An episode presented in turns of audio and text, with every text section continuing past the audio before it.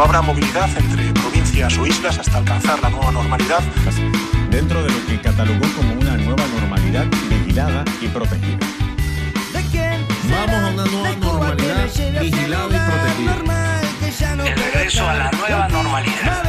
El regreso, subrayo, a la nueva. A la nueva normalidad. ¿Qué es la nueva normalidad? El magazine más esperado de Uruguay. Nueva normalidad.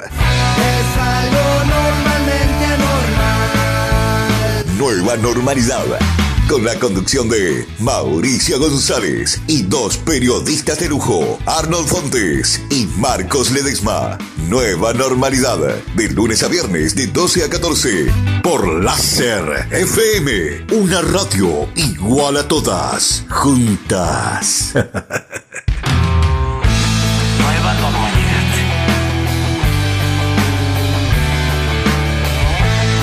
Buen mediodía, gente, ¿cómo estamos? Bienvenidos a un nuevo programa de Nueva Normalidad.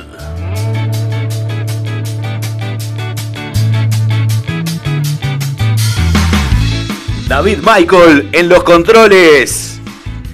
Marcos Ledesma a mi izquierda. Y me falta alguien del equipo, y no sé qué pasó. Hola, ¿qué tal? Buenos días. Falta alguien hoy, ¿no? Falta gente. Se nos perdió Arnold Fontes, señoras y señores, y lo vieron por ahí en las calles de Punta del Este, de Maldonado, de la Capuera, de donde él es eh, oriundo o donde vive actualmente. Eh, si, si lo llegan a ver, avísenle que empezó nueva normalidad. Que nos manden un WhatsApp. Que nos manden un WhatsApp que nos avise que a las 12 habíamos, eh, teníamos que arrancar. Bueno, ya que tirás el pie, vamos a pasar las vías de comunicación. Hoy tenemos un gran programa. Rubén Peralta, ¿nos puedes decir cómo, cómo la gente puede comunicarse con nueva normalidad?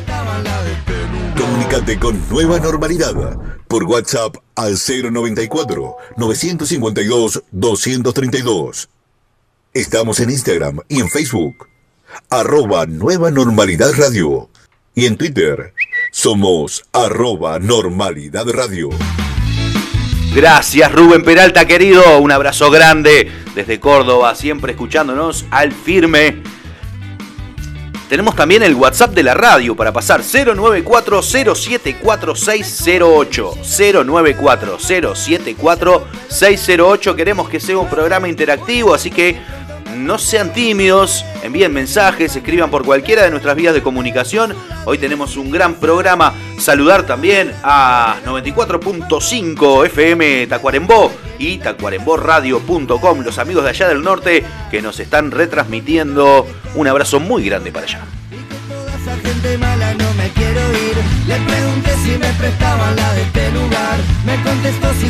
Este Un saludo muy grande también para Nico de Fade Ink Tattoo and Barber Studio, la barbería que está allí en Camino de los Gauchos y calle 7. Y para Horacio de BU, el local que está ahí en 25 de mayo, que tiene tremendas prendas exclusivas, Lacoste, Levi's, Columbia, las mejores marcas, ropa sumamente exclusiva. Ah, ¿qué pasó? Paren la rotativa, Pare, paren la rotativa, pará, pará, pará, pará. Porque ingresó una persona al estudio. Y estábamos hablando de barbería y claro, eh, parece que llegó un poco tarde porque justamente venía... ¿Se estuvo cortando el pelo o algo? Bienvenido Arnold, hola. ¿Qué tal? Muy buen mediodía para todos y bueno, eh, recomendar una barbería que realmente es excelente, muy buena, pero este, se fue un poco más de lo esperado. Se ve que el, el tiempo eh, de no haberme cortado el pelo... eh, Le diste un laburo Sí, bárbaro. sí, sí, lo maté, lo maté, pero bueno, está. Te voy a decir que alta facha igual. ¿eh? muchas gracias, muchas gracias. Estuviste con Nico de Fade Ink Tattoo and Barber Studio, justo estaba pasando el chivo. Mirá, pare- parece que está todo este, creado ya así para que salga justicia. Sí, ¿no? no, Pero- no, si lo hubiésemos planificado no podía salir mejor. Bueno, muchas gracias a los chicos de Nico de Barber Studio and Tattoo. eh, un trabajo Algo así, excelente. algo así.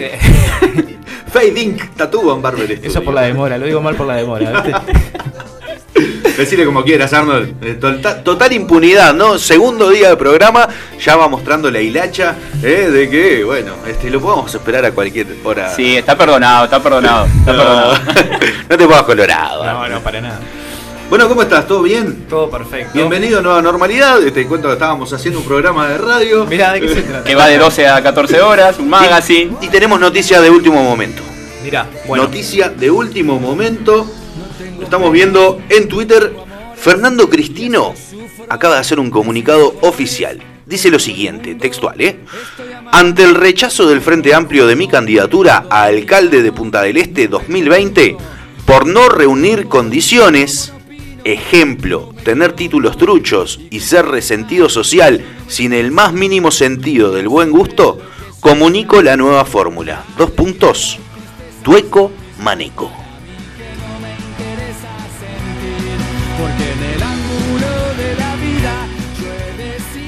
Recordemos que todo esto, ahora lo que aconteció hoy con, con Cristino, viene porque ayer la lista 738 del Frente Amplio realizó un comunicado, este, bueno, a raíz de que Cristino quería postularse como alcalde de Punta del Este. O sea, recibió muchas críticas de todos los partidos y bueno, y el frente, él quería tirarse con ser candidato del Frente Amplio y la lista 738 ayer emitió un comunicado que, bueno, eh, rotundamente eh, expresa bueno, que, que Fernando Cristino no cumple con todos los requisitos para, para ser candidato a alcalde. Y eso Eh, desencadenó... ¿Tenés el comunicado ahí? Tengo, a ver, déjame buscar, dame un minutito. Uh, lo puse en. No. Déjame buscar un comunicado. No, no, no, no. Pero, pero sos un Pe- pe- asesino, pensé que lo tenía ahí, te juro. Eso no se hace. Ah, no importa, igual la idea la, la dijo, la, la O dijo. El tema es que la 738, vamos a aclarar, únicamente la 738, dentro de toda la lista del Frente Amplio, Pero él iba con esa, supuestamente. él iba con ese y la 738 dijo de no va. ninguna manera. Igual mañana cuando lo tengamos acá de los santos, algo le vamos a tener que preguntar, porque es su lista, o sea que vamos Va. a relacionar todo ese tema mañana. Obviamente vamos a indagar sobre el tema. Y en este momento está internado en el hospital de Maldonado, eh, Cristino, según el, bueno, informó recién el, Está- hace un rato el portal, Montevideo Portal, este, que está internado eh, por un pico de presión a raíz de una llamada que recibió hoy tempranito en Montevideo, este, de la policía del 911, que eh, habría encontrado un auto con chapa argentina, aparentemente con los vidrios rotos, y bueno, dentro del auto tenía el nombre, en un papelito el nombre de Fernando Cristino y su número de teléfono. En un papel, ¿verdad? Sí. Es una cosa Este- de loco. Este, este personaje, Cristino, realmente ha generado más estragos que el propio coronavirus. Eh, es, una, es una locura. En aquel hotel en Montevideo reclamando un canje, eh, cosa que hace Mauricio por acá por Maldonado, pero no llega a esos, no llega a esos extremos de llamar a la policía. Hablando de canjes, me acabas ¿Cómo de dar una idea.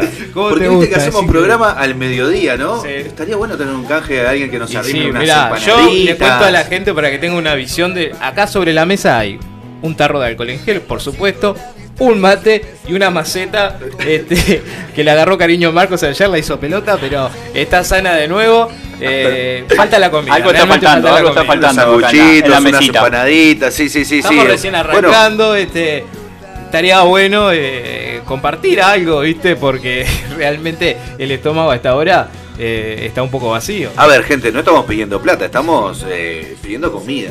O sea, aquellos que se quieren acercar, que no golpeen la puerta, que vengan y pasen nomás, dejen la bandejita, lo sacamos al aire Exacto. para agradecerle, así que bueno. Arnold es de dar buenas propinas, aparte. Sí, por supuesto. Vamos un poco a lo que dice el artículo de, de Montevideo Portal, que dice así, un capítulo tras otro, Cristino fue llevado al hospital de Maldonado con pico de presión y realizó una denuncia. El relacionista contó que la policía lo llamó de madrugada luego de que apareciera un auto abandonado con su nombre y un teléfono en un papel. Esta mañana, sobre las 6.21, el empresario y relacionista público Fernando Cristino recibió una llamada que se identificó proveniente del Comando 911, desde un número 29903, donde le consultaban sobre un vehículo negro mar- marca Renault con chapa argentina que había sido encontrado en las inmedi- inmediaciones, bueno, bueno, inmediaciones de Capurro, Montevideo. Así fue, de acuerdo al relato hecho por el relacionista en una denuncia policial de Maldonado. De acuerdo a este relato, el agente policial le informó que ese vehículo se encontró abandonado en Montevideo con un vidrio roto y un papel adentro que tenía el nombre de Fernando Cristino y su número telefónico. El empresario fue a realizar la denuncia a la comisaría 10 de Punta del Este, acá cerquita, donde reside actualmente, y tuvo un pico de presión. Tal que, se que debió ser llevado por un móvil policial al hospital de Maldonado, donde ingresó con 20 días de presión y en estado de shock. Luego de estabilizar su presión, pudo dialogar breves minutos con, Montevideo Portal y dijo lo siguiente. La policía me, me despertó a las 6 de la mañana para preguntarme si tenía un auto con chapa argentina y le dije que no. Cuando me contó que había un mensaje con mi nombre y mi teléfono me dio mucho miedo. Por mi familia, por mí, porque además yo tuve la sensación de que era seguido ayer durante el día por un auto negro con vidrios polarizados. Lo vi tres veces al auto con chapa argentina, creo, a la salida de la reunión con el alcalde Andrés Jafif. Luego fui a hacer mi solicitud de ingreso al Frente Amplio y otra vez más en la península, dijo con un, tono serio el relacionista público. Ya hablé con mi abogado y me dijo que hiciera la denuncia y que la fiscalía investigue qué está pasando. Muy raro todo. Justo el día que tengo que presentarme en la comisión investigadora de Maldonado por los gastos que hizo la intendencia. No sé si es un mensaje, pero yo me asusté y me voló la presión. Ya está estabilizada por suerte. Voy a tratar de descansar y en la tarde me reúno con los abogados para que me acompañen a declarar en la comisión investigadora, dijo Cristino, desde el hospital donde estuvo internado. Hoy martes, sobre las 18.30, será recibido en la sede del, del Legislativo Comunal por la comisión integrada por cinco miembros, tres del Partido Nacional, uno del Partido Colorado y uno del Frente Amplio. Recordemos que Cristino eh, había estado internado también hace unas semanas atrás en un centro, eh, si mal no recuerdo, psiquiátrico, ¿no? Sí, sí, sí. Exactamente, allí en Montevideo. Este, por a raíz también de un poco de. Pero más que nada por un tema de desacato. No tanto de, bueno, fue por el tema de desacato con la policía. Un, un incidente que se dio allí a la, a la entrada de, de- de un hotel. Así es. Eh, yo quiero tenerlo acá, yo no sé ustedes chicos, pero... yo- Vamos a hacer todo lo posible para traerlo la semana que viene. Sí, sí, sí, sí. Sería- Tenemos que, tenerlo de primera mano acá. Y para que- queremos obviamente que ustedes, gente que está del otro lado, se prenda, eh, ya vaya haciendo alguna pregunta eh, curiosa, no sé. A mí se me ocurre que lo más interesante puede llegar a ser, ya que quiere tirarse de alcalde, cre- qué propuestas interesantes eh, puede, puede atraer a la gente a votarlo a él. Algo parecido pasó en Argentina, me acuerdo, con eh, Alexander Canilla, cuando eso era más broma que verdad, cuando se postulaba de, de- de presidente argentino y realmente fue... O también eh, un jingle que pasó hace mucho tiempo, eh, eh, ¿cómo era? Pinchinati. Pinchinati. Es más, vos le preguntás a la gente en la calle y si quieren pueden mandarnos eh, ya, empezar a mandar mensajes, cuál es el jingle eh, político que más tienen en la cabeza, que más recuerdan. Y yo creo que la mayoría eh, va a decir ese Pinchinati, porque realmente además...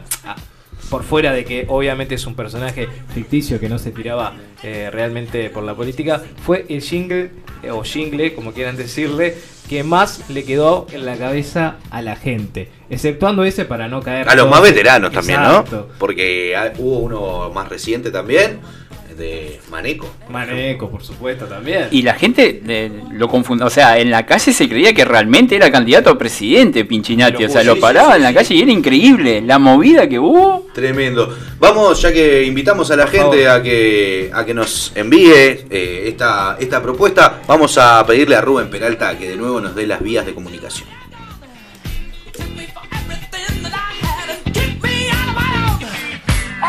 Comunicate con Nueva Normalidad por WhatsApp al 094 952 232. Estamos en Instagram y en Facebook. Arroba Nueva Normalidad Radio. Y en Twitter somos arroba Normalidad Radio. Con los redonditos de ricota, ahí, buenas cortinas nos, nos viene metiendo David Michael. La verdad que está lindo, está lindo. Ojo de música viene, Marco, increíble. Tremendo tema. Eh, bueno, 094-952-232. Por ahí nos mandan un WhatsApp de eh, cuál es la campaña eh, o el jingle que más tienen en la cabeza o que lo, más lo motivó o el que les costó sacárselo de la cabeza. Bueno, ahí nos describen qué les pasó con ese jingle y lo estaremos obviamente pasando al aire para, que, para que lo recordemos todos, aquel eh, momento eh, que para cada uno eh, fue bueno escuchar. A propósito de eso, tenemos algunos jingles que estuvimos preparando con la producción. Vamos a, a tirar algunos este, para que, que la gente vaya haciendo oído. Concordia, el más bello fuselaje que jamás lustró. Yo la bata. Esta es la lista 315-14 del Partido Colorado con Ricardo Pinto, el Pintillo, con Ricardo el Tuki Tuki y muchos buenos compañeros más. Se viene la elección en mi pueblo, el gobierno remienda las calles, los vecinos reciben canastas, un metro de arena y baño con drenaje. Los vecinos reciben canastas, un metro de arena y baño con drenaje. ¿Quieres un puesto? ¿Quieres un puesto? ¿Quieres un puesto en el corralón de chofer en un camión y sacar fotos en los sacos, mi amorcito? ¿Quieres técnico de fuchibol y ganar algún millón y contrato por 10 años, mi gordito? No, muchas gracias, pero no. Mi corazón decidió al pintiño voto no. Y yo lo voto al pintiño, y sí, yo lo voto, yo lo voto al pintiño. Y yo lo voto al pintiño, y sí, yo lo voto, yo lo voto al pintiño. Y yo lo voto, y yo lo voto, y yo lo voto, y yo lo voto, y yo lo voto al pintiño, y sí, yo lo voto, y yo lo voto al pintiño. Y yo lo voto al pintiño, y sí, yo lo voto, y yo lo voto al pintiño. ¡Tremendo! El jingle lo, lo teníamos a Arnold acá parado arriba de la silla tirando pasitos 2 y 1. Ya pará, me estoy poniendo la campera. Es una Pintiño, cosa- ¿no? ¡Yo lo voto! Que no, pero te sale muy bien. Suena que, no sé. Bueno, en la productora hacemos de todo, ¿verdad? KM Productions, re- recuerden. si necesitan spots Pero no te- publicitarios, jingles. No te hagas propaganda con este jingle porque no creo que te llame mucha gente. No, no, no, claro, claro, no, no es mío, no es de, de la productora, no, nada por el estilo. Eh, qué lindo, ¿no? Eh, ahí escuchábamos el jingle de Ricardo Pintos. ¿Quieres un puesto? De la- ¿Quieres un Ahí, puesto? escuchen un poquito. ¿Quieres un puesto en el corralón? de chofer en un camión y sacar fotos los sacos, mi amorcito. ¿Quieres técnico de fuchibol y ganar algo? Fuchibol. Me está llegando WhatsApp de Juan, eh, uno de los propietarios de, de la radio, ¿verdad? Que se agarra la cabeza. No sé qué quiere decir, me parece que. Viste que hay algún pasito que vos te agarrás la cabeza y tirás, tipo dos Ah, debe, debe estar bailando. Para mí estaba, estaba bailando, Sí, debe estar contento. En el lugar que esté debe estar bailando. Tremendo, tremendo. Eh, un jingle polémico por, por su contenido, ¿no? Más allá del ritmo, más allá de las voces. eh, lo comentábamos, lo adelantábamos un poquito ayer, no lo pasamos por un tema de tiempo. Pero bueno, habla de eso, el, el intercambio de las canastas. Ofrecimiento en el corralón. Exacto. Puesto al instante, o sea. eh, ¿Quieres un puesto? Ah, porque ¿Quieres aparte no es un puesto, es un puesto. Ojo, Claro. eh. Che, tenemos, tenemos algún otro jingle también para. Vamos a, a seguir compartiendo buena música. Sí, sacame esto de la cabeza, por favor, Sí, te lo sí, sí, que no se me pegue. Desde Rivera, Corrales, Tranquera y Bichadero Hasta el interior profundo y campero A darte una renovación segura Deporte, turismo, trabajo y cultura Oh, oh, oh. Contemos juntos un, dos, tres Y contagiate después Con el trabajo y compromiso De la 123 y Mauricio. Contemos juntos un, dos, tres. Y contagiate después con el trabajo y compromiso de la 123 y Mauricio. Son 24 años historia y experiencia y con tan solo 5 atenderá tus exigencias, futuro y juventud por la gente y por Rivera en la 123, nuestro amor toque en pelea. Pero déjame a mí que te explico en la canción con cultura y tradición. Excelente, Mauricio. Yo no sabía. ¿Por qué no nos avisás estas cosas? Tenemos un candidato acá. Mauricio No. González de Rivera, te- pero que no, no tenías lugar acá en Maldonado. ¿Qué pasó? Bueno, quería mantenerme un poco lejos. No, no, no. ¿Ah, no sos vos? No soy yo, Arnold. Es un tocayo, tanto de nombre como de apellido, qué loco, ¿no? Quiero decir que el ritmo mejoró. Este, yo esto lo bailo. Eh, todo de la mañana, con unos traguitos encima. Esto da para bailarlo. Porque viste que a esa hora no escuchás la letra, escuchás la música. Claro, Entonces claro. como que puede ir, puede ir. Da más, eh, más. Este es más pegadizo, sí, este ritmo. Hay como- ritmo reggaetonero. ¿eh? Moderno. Moderno. Claro, más moderno, más producción también, ¿no? Hay unos arreglos ahí en, la- en las voces, musicalmente hablando. Eh, ahí hay otro, otro laburo atrás. Este, se ve como de mejor calidad. Más armonía musical. digamos. Exacto, exacto, exacto. Pero. Un saludo para el tocayo de Rivera entonces y vámonos con otro.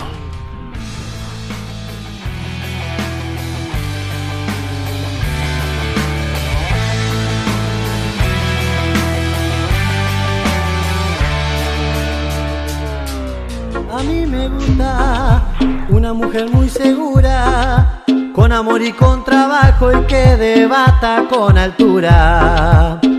A ti te gusta que las obras se realicen. Si votamos a María, tendrán lo que más precisen. Votemos a María, votemos a Lista 7, un grupo diferente, trabaja por la gente. Las obras al fin van a llegar. A mí me gusta María,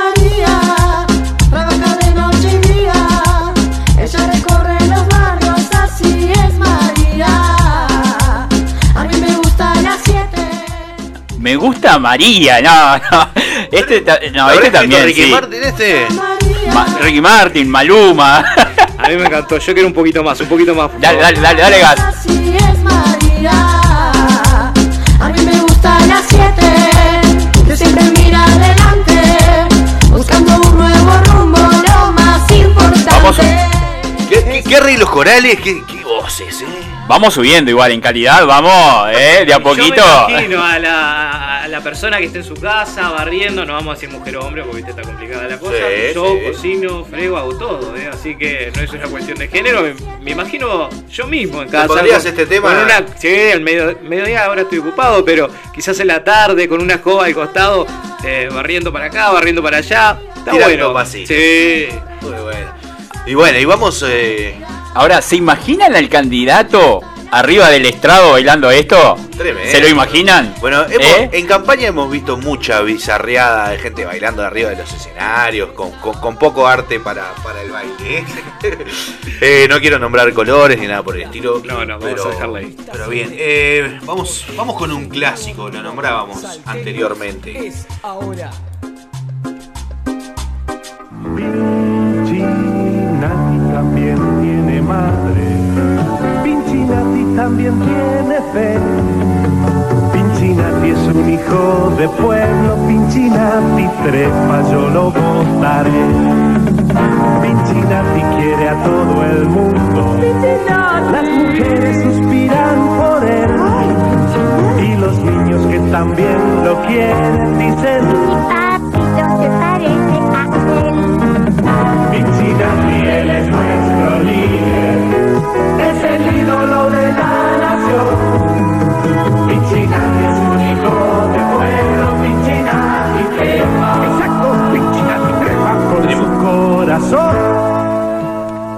Un clásico, eh, el de Pinchinati. Hablábamos anteriormente de, Es de nuestra época, Mauricio, del 80 y pico, ¿no? Yo era muy chiquito, yo soy Sí, del yo- 84. Yo soy del 82, o sea que Pero- éramos, éramos niños. Éramos niños, éramos niños, pero, pero sí, viste, yo qué sé, mis viejos, por ejemplo, siempre era el tema, andá, Pinchinati, o joder con, con eso, ¿no?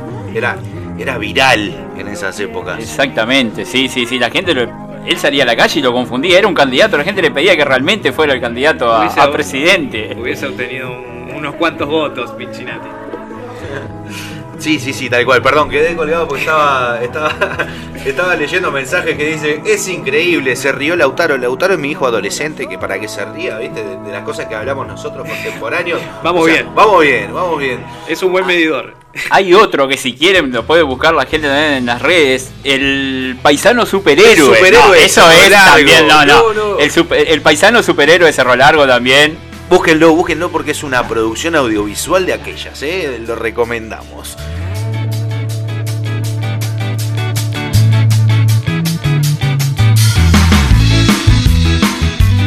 Les adelantamos que en el próximo bloque vamos a tener la visita de Patricia Álvarez, una gran artista de acá, de Punta del Este, eh, gran actriz, dramaturga. La verdad que, que tenemos muchas ganas de, de hacerle esta nota y de, preguntarle muchísimas cosas, sobre todo eh, cómo, cómo se adapta el actor a esta nueva normalidad. Bueno, vamos a estar conversando un montón de cosas. ¿Cómo hizo para sobrevivir también en estos tiempos en donde no los teatros estaban cerrados? Bueno, gracias a Dios ahora se abrieron. Eh, su esposo también, Sebastián Slepovich, eh, gran actor, un gran artista, aparte es vestuarista también, le ha hecho los vestuarios a, grandes murgas reconocidas del el país, no solo del departamento. La vamos a tener en el próximo bloque. Ahora vamos al segmento de las noticias NN. ¿Qué siglo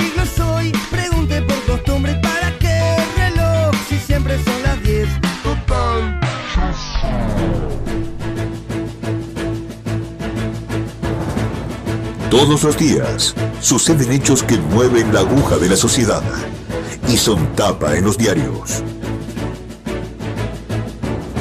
Las noticias más relevantes están aquí. Noticias NN. Toda la información periodística en nueva normalidad.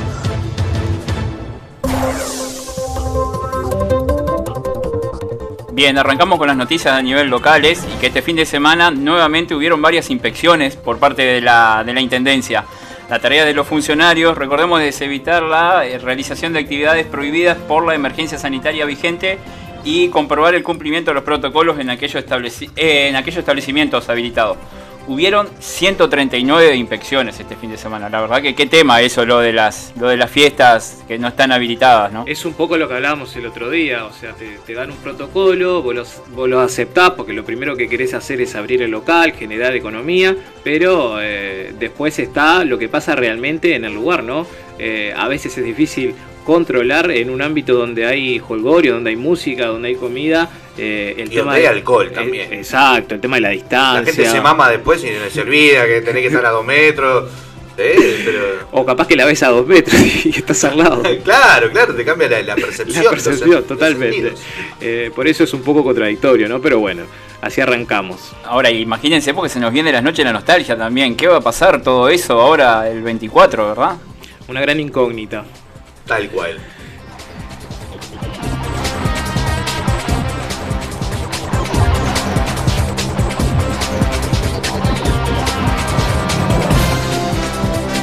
La idea de reflotar la ley de caducidad pierde fuerza.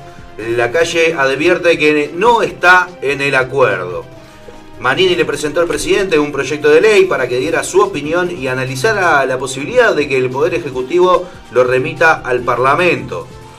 La iniciativa de Cabildo Abierto de reinstalar la ley de caducidad pierde fuerza a pesar de que sus dirigentes todavía no la dieron a conocer. El presidente Luis Lacalle Pou dijo este lunes que el gobierno no ha tomado posición sobre el tema, pero remarcó que la propuesta no forma parte del acuerdo programático firmado por los cinco partidos en noviembre de 2019. Es una visión dentro de un socio importante de la coalición de gobierno, dijo la calle Pou. Uno entiende que el Uruguay tiene que salir adelante en paz. Y para salir adelante en paz hay muchos sectores de la sociedad que necesitan respuestas. Ustedes saben cuáles, cuáles son. Ustedes saben de las respuestas históricas con los familiares detenidos desaparecidos. Saben de las reuniones que hemos tenido al respecto, señaló el jefe de Estado. Es un tema muy polémico, ¿no? El hecho de... eh, la, la ley de caducidad. Manini Ríos eh, eh, tiene muchas ganas de, bueno, de lograr, ¿no? Este, eh, reinstalar eh, la ley de caducidad, pero parece que viene perdiendo fuerza. Sí, es un tema, bueno, lo que pasa es que la excusa que se utiliza para todo tipo de aprobación, como fue con la marihuana, como fue con, con- con otras drogas que se plantearon también que se convierta en legal con el tema del aborto es que haya un control. El tema hasta dónde apostar a la legalidad para llevar un control, porque en este caso quizás eh, sea un poco diferente, pero eh, si, si buscamos la legalidad para controlar qué pasa, va a llegar un momento que se va a, a legalizar como, como en la película, aquellas, no sé si la vieron, la pulga, que un día al año eh, se hace un crimen como para Muerte este, libre, exacto. asesinatos libres una vez al año. Y sí, vamos a, vamos, a, vamos a legalizarlo para llevar un control o para por ahí eh, bajar la, la cantidad de crímenes. Eh, por eso te digo, eh, es muy amplio el tema, puede, pueden haber varias versiones y opiniones al respecto, pero, pero bueno, por ahora va cayendo la idea y, y toda propuesta que, que ha planteado Manini eh, lamentablemente se está cayendo. Le están bajando el pulgar, el pulgar de a poco. Igualmente Manini dijo que ni Jack el Destripador había sido perseguido tanto así en 40 años. Sí, sí, un sí. ejemplo. Sí, sí, sí, tal cual. Eh, la verdad, bastante polémico. Eh, no sé si, si adhiero a tu lamentablemente Arnold, pero... ¿Te gusta? Pero, ¿Lo qué?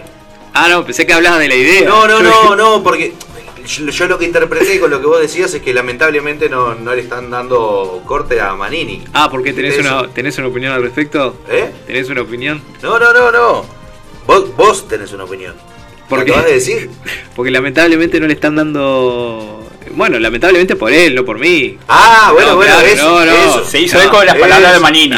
Está bien, bien. Está bueno aclararlo, ¿no? Porque- no te hagas el pillo que vos sabés muy bien para qué lado tiro.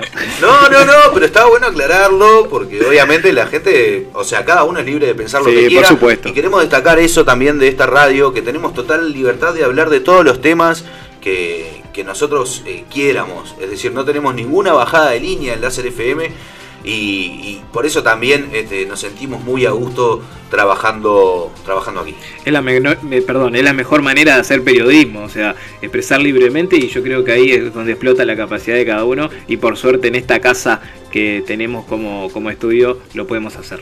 Exactamente. Subieron de nuevo los peajes a 125 pesos. Yo no, no, yo no puedo creer, yo ya no, no sé qué decir al respecto, porque es... ¿Cuánta suba por año tiene esto? Van, creo que es eh, cada tres meses suben. Sí, cada tres meses creo que En junio suben. Sí, subieron sí, por sí. última vez. El primero, el primero de julio. No, ahora subieron el primero de julio, ¿no? En junio. En creo, junio, creo, junio, sí, creo, sí, sí, sí, sí. Son como tres o cuatro aumentos por año.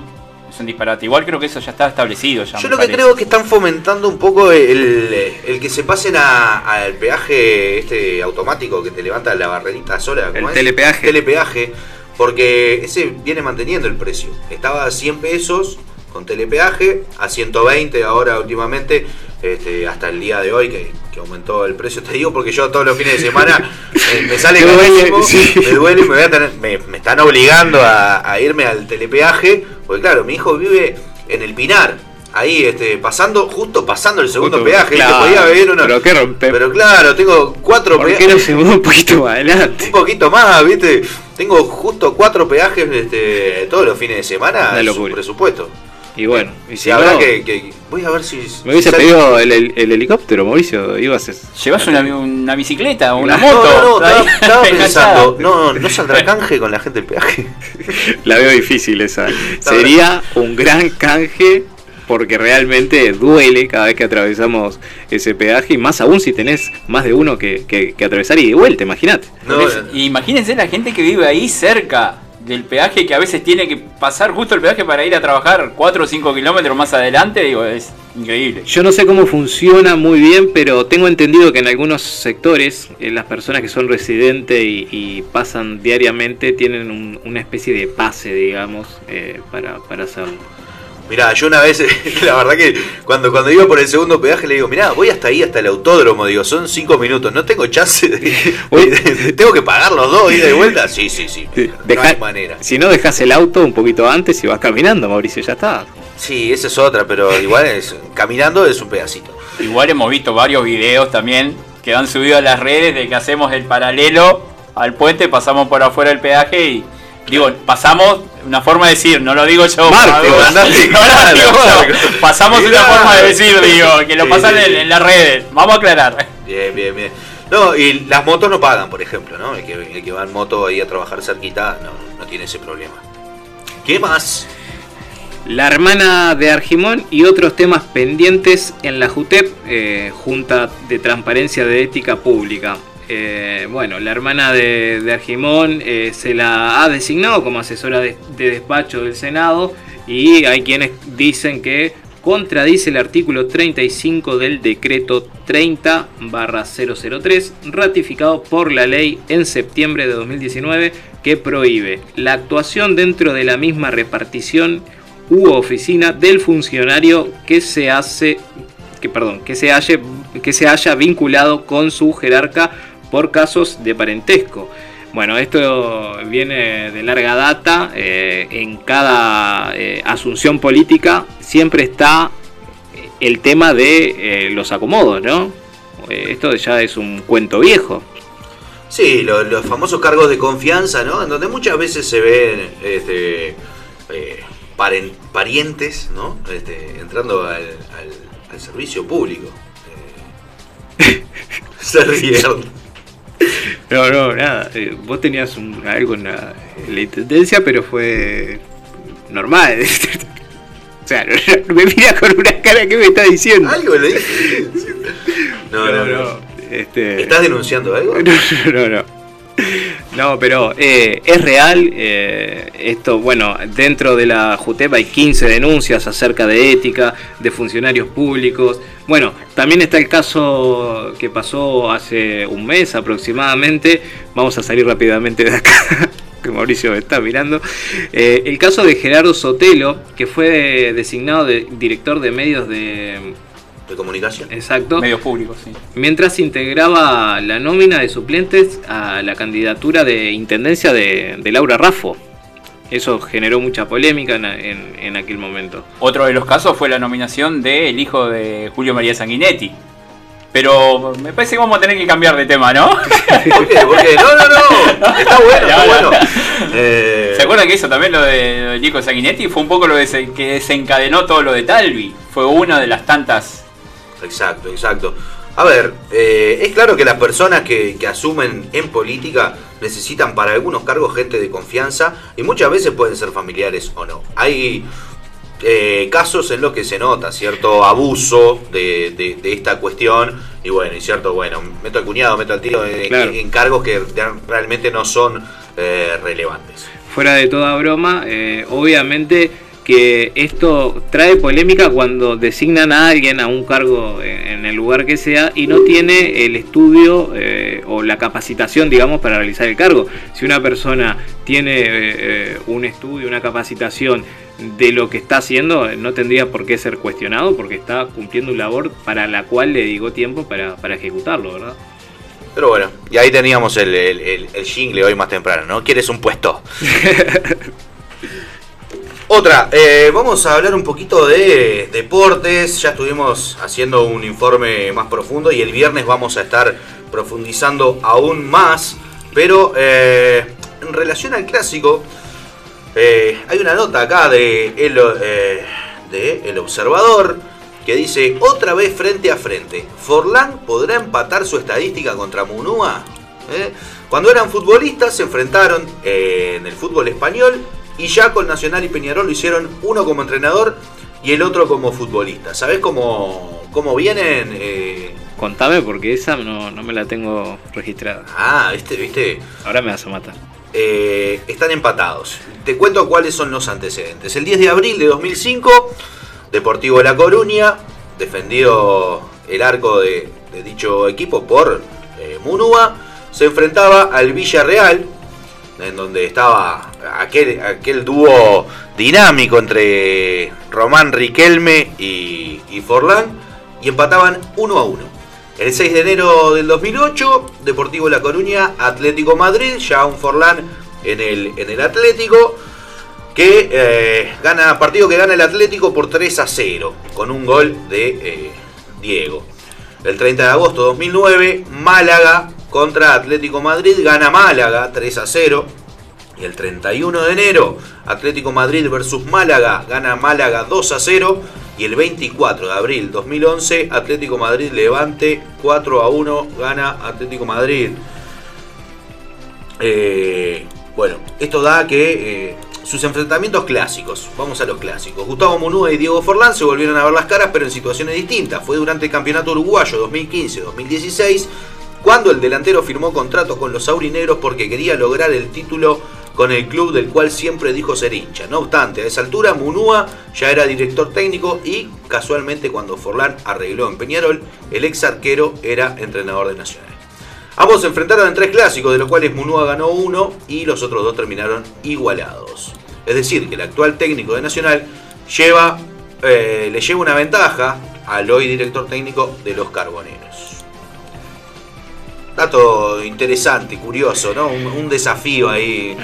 Que, que aparte fueron compañeros de selección, ¿no? Exacto, o sea, hay muchos antecedentes entre ellos dos y, y- y realmente, obviamente, es un condimento más a la hora de, de enfrentarse y a la hora de, de plantear la estrategia, porque se conoce muy bien con esos antecedentes en España, en Uruguay, son dos jugadores eh, que ahora están eh, a cargo de un equipo que lo conocen muy bien y bueno, eso será otra eh, problemática más en el momento de, armar el equipo. Hablando de- de- del clásico y, y todo lo que se viene el comienzo de la fecha, ¿comenzará, retornará el fútbol uruguayo el fin de semana? Hubo creo que una reunión ayer de árbitros que me parece que no, o sea, hay una distancia bastante enorme allí en la diferencia, bueno, de los pagos. Recuerden que se le, se le redujo el sueldo a los, a los árbitros y me parece que eh, hoy nuevamente se iban a reunir, pero no se sabe si, si arranca el, el fútbol el fin de semana nuevamente. Así es, los árbitros no aceptaron la propuesta que hizo la AUF y pasaron eh, a un cuarto intermedio para una contrapropuesta. En este momento, como bien decías, peligra el recomienzo del campeonato de este fin de semana. Eso pasa cada vez que, que arranca el fútbol uruguayo, una semana antes, eh, no sé, pareciera que dejan todo de lado y dicen, el, el 8 de agosto arrancamos el campeonato, bueno, el 1 de agosto vamos a revisar cuánto nos pagan, el 1 de agosto vamos a revisar qué me pertenece, el 1 de agosto vamos a ver si está todo bien. Y una semana antes es cuando empieza la problemática, el tema sueldos, el tema jugadores, el tema contratos. Eh, esperemos, por lo que tengo entendido, eh, se, va, se va a jugar la, la- fecha del próximo fin de semana. Bueno, ayer eh, incluso hubo una conferencia de prensa donde estaba el presidente de Peñarol Barrera, el presidente de Nacional José de Curnex, donde estaban haciendo énfasis en, en otro punto clave que va a ser el tema del público, la, concurrencia en, en lugares eh, aledaños al estadio, se fomentaba que por favor cada uno viera el partido desde su casa, porque obviamente cualquier eh, caso que genere el fútbol de coronavirus obviamente se va a paralizar absolutamente todo y se va a echar marcha atrás con el fútbol y recordemos que el fútbol es el que mueve la aguja acá en Uruguay, se para el fútbol muchachos y se para todo el deporte. Sí, así es. Va a haber un gran operativo policial justamente para controlar que no hayan aglomeraciones de hinchadas y demás en las zonas aledañas al, estadio. ¿No les parece un poco exagerado la cantidad de policías que van a haber en, en ese operativo? 500 policías más o menos. Van a controlar eh, tanto, bueno, las inmediaciones, los ingresos, hasta los ingresos a Montevideo. Lo que quieren generar con ese operativo es que no hayan aglomeraciones, donde haya un punto de referencia con cierta cantidad de personas, de hinchas, eh, la intención es dispersar. Esto eh, ojalá no ocurra, porque se imaginan eh, un grupo de hinchas que, se le acerque la policía y le, diga que no pueden estar ahí todos juntos, eh, como recomendándoles, es- un poco quizás conflictivo en el momento de proceder ahí. Recordemos que la calle Pou exhorta a- al Ministerio del Interior eh, que no dé como obligación, que no lo haga, eh, que no ejecute ninguna acción, sino que sea como una recomendación. Sí, sí, sí. eh, puede. Esperemos que no suceda nada, que, la gente tome conciencia. Pero bueno, también, últimamente vemos. Estamos viendo casos de, de gente que, que la verdad que, que no es para nada prudente. Hablábamos ayer el tema mismo de los médicos, ¿no? Recién recibidos que, de hecho, Álvaro Delgado, el secretario de Presidencia, hoy eh, realizó una crítica a, a los médicos y dijo también que casamientos y cumpleaños también generan alegría, pero se postergan, ¿verdad? Este, digamos, también pasó ahora hace el fin de semana, si mal no recuerdo, en, eh, en una ciudad de, de Florida, también se armó relajo entre, entre la policía y, y- varios jóvenes, porque estaban haciendo fiestas en una principal avenida allí, y, y bueno, con música al palo, con tomando alcohol, y bueno, llegaron llegó la policía y se armó una bataola bárbara, terminaron eh, seis personas detenidas, un joven menor de edad eh, rompió una botella, le rompió un vidrio un móvil policial con una botella, con una botella, es decir, estamos todos locos. El esta nueva normalidad viene, viene con todo. Le pega el micrófono, todo, cual- cualquier relajo así. ¿Qué más, chicos?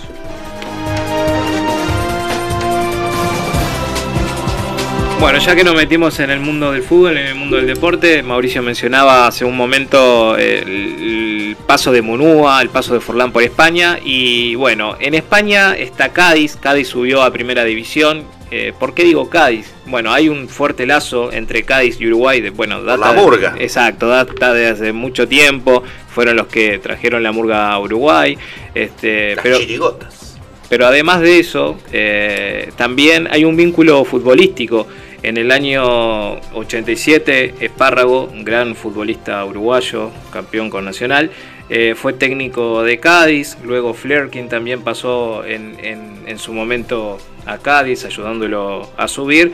Y hoy eh, se conoció la noticia de que Darío Silva, quien estaba residiendo en España, eh, va a ser elogiador de Cádiz en Uruguay. Va a ser quien haga, eh, quien sea los ojos de Cádiz. Cádiz tiene un proyecto donde eh, quiere eh, fomentar, eh, o sea, hacer una división formativa eh, de bajo costo. Se están aplicando a esta nueva normalidad, están viendo cómo reingeniársela y yo creo que la mejor manera de hacerlo es contratando a un futbolista uruguayo que está residiendo en España. No hay mejor que Darío Silva. No estaba pasando por un buen momento. Tal cual. Eh, Qué, qué buena noticia. sí. No, perdoname que te corte, pero la, la verdad quedé contento por, por Darío Silva, porque la verdad que, digo, tremendo jugador, tremendo delantero, tremendo 9, y eso que yo soy del cuadro contrario, pero, pero la verdad que un jugadorazo que tuvo un accidente, que perdió eh, una pierna, que estaba trabajando últimamente como, como mozo en España.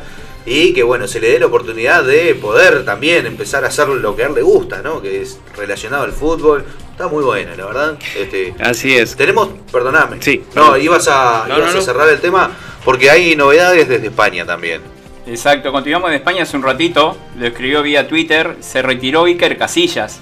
Luego de, de 15 meses, bueno, le dio el adiós al fútbol. Recordemos que Casillas había tenido un infarto este, en el 2019. Luego de ello no había vuelto a jugar, una recuperación bastante larga, pero bueno, hoy anunció que se retira oficialmente del, fútbol. Iker Casillas, que había querido bueno, eh, candidatearse a presidente del Real Madrid también dentro de todo este periodo, intentó la vuelta al fútbol, pero bueno, hoy decidió colgar, colgar los guantes, no los botines, los guantes hoy. Tal cual, tal cual. Bueno, sí, un histórico, ¿no? De España, de la selección, del Real Madrid. Ganó todo, Sí. todo, con España y el Real Madrid ganó todo. Sí, sí, sí, un- una bestia. Casillas. Anuncia su retiro, muy bien. Su ¿Tendrá intenciones todavía de ser presidente de, de Madrid? No creo. Y capaz que sí, ahora que tiene más tiempo libre, Está hay que ver si se lo permiten. Está difícil sacar a Florentino. de- No lo mueve nadie, ¿no? A- Está muy acomodado. eh, pero bueno, yo qué sé. en algún momento todo tiene que, que terminar. Y, y Iker es una persona que conoce mucho al club y que es muy joven. Así que eh, para más adelante, no creo que ahora, pero para más adelante, yo creo que en teoría, si hay un candidato, si tenemos que hablar de candidaturas, es el candidato más fuerte que tiene el Madrid para, para postularse a presidente. Che, hablando de todo un poco como los locos, ¿no? Te estaba mirando el corte de pelo ahora y. ¿Metiste canje en Feidinco o tuviste que dar para él? No, este. ¿Te cobraron? No, llevé una tarjetita que encontré en la billetera. Ah, bien, bien, bien. No, no, porque él me da palo con los canjes, ¿viste? Pero, pero también, por adelante.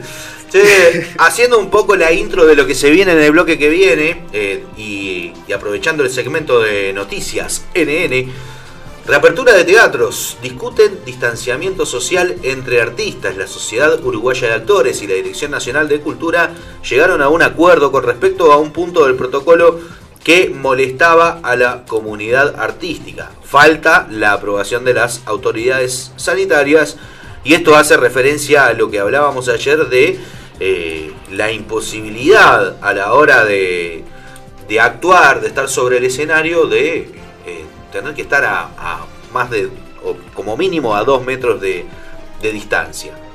Eh, en este caso, bueno, la, representante de la Sociedad Uruguaya de Actores eh, puso la voz en alto, es eh, actriz, directora teatral y presidenta Alicia Dogliotti. Le contó al observador que una de las modificaciones que, se plantearon fue el punto décimo del documento que exige eh, este distanciamiento social. Eh, Auchaín aclaró que hasta que las autoridades sanitarias no acepten las modificaciones propuestas, el protocolo seguirá rigiendo tal cual está. Es decir, eh, hoy en día el protocolo se mantiene con los dos metros de distancia. No, no hay posibilidad de eso, pero por lo menos está en un análisis y se piensa que en una eh, segunda fase, este, no me golpees más la mesa, Marco, por favor. Estamos haciendo un relajo acá en este estudio. Ayer tiré la planta, ahora. Tirás esto. la planta, ahora me golpeas la mesa. Recién Arnold le pega el micrófono. No, no, no se puede así, muchachos. Este, y bueno, nada, decía que en una segunda fase seguramente se revea la posibilidad de eh, acortar ese distanciamiento de, de dos metros. Bueno, eh, vamos a traer un poquito de polémica eh, al estudio. Hace unas horas las Naciones Unidas, Unidas, perdón, lo dejas pasar una. Las Naciones Unidas emitió un tuit realmente polémico, como lo siempre es el tema de animales, el tema de consumo de carnes. ¿Qué pasó ahora, Arnold? Naciones Unidas. Comer menos carnes ayuda a ahorrar agua y reduce las emisiones de gases efecto invernadero que causan el calentamiento global. No te escuché muy bien. Eh, Bueno, te lo repito, no hay ningún favor, problema. repetímelo así. El tuit de Naciones Unidas comunica que comer menos carne ayuda a ahorrar agua y reduce las emisiones de gases de efecto invernadero que causan el calentamiento global. Me- ¿Qué tal, ¿Se puede desarrollar un poquito? Sí, por supuesto. Este tuit eh, viene a colación porque el ministro, eh, o sea, el Ministerio de Ganadería dijo que no fue oportuno eh, el tuit que, que emitía eh, la ONU, que no es tan así, que es un, es un, es una información que realmente eh, puede traer contradicción, puede traer polémica y que en este momento de economía baja, donde Uruguay eh, basa su economía en la ganadería, eh, puede traer algunas, eh, o sea, más contradicciones, más conflicto, menos apoyo a lo que es la producción, porque hay muchos países que viven de esto, Uruguay es uno de ellos, ¿verdad? Es, es el... No me toquen las vaquitas. Claro, por supuesto. Claro. ¿En qué sentido? Tal, no me toque la vaquita, no te la comas, no me toque la vaquita, no te metas con el negocio de la ganadería. Exacto, la, segunda opción, ¿no? Este, digamos que, que- que es una fuente de ingreso importante para, para nuestro país. Obviamente acá están saltando eh, con patadas voladoras todos los, los veganos y, Pueden mandar mensaje, lo vamos a leer. Como dijimos, no hay postura única, o sea, no hay unilateralidad. Este, así que bueno, bienvenidos sean los mensajes. Así que bien, la ONU no quiere o fomenta, bueno, eh, o, o desalienta el consumo de carne. Recordamos eh, las vías de comunicación eh, para que nos envíen mensajes. eh. Comunicate con Nueva Normalidad por WhatsApp al 094 952 232. Estamos en Instagram y en Facebook. Arroba Nueva Normalidad Radio. Y en Twitter somos arroba Normalidad Radio.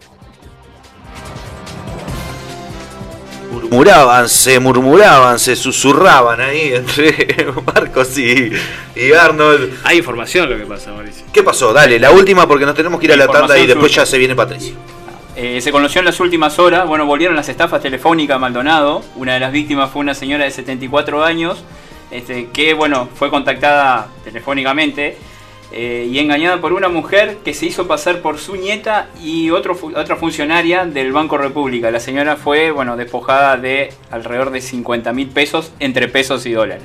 Así que, bueno, estar atento que las estafas están volviendo nuevamente. A ver, señoras mayores, señores, eh, por favor, y los jóvenes, y los nietos, y los hijos, llamen a, a- aclárenle siempre a su madre, a su abuela, que nunca van a estar ustedes llamándola para pedirle sumas de dinero, que hagan este tipo de transacciones.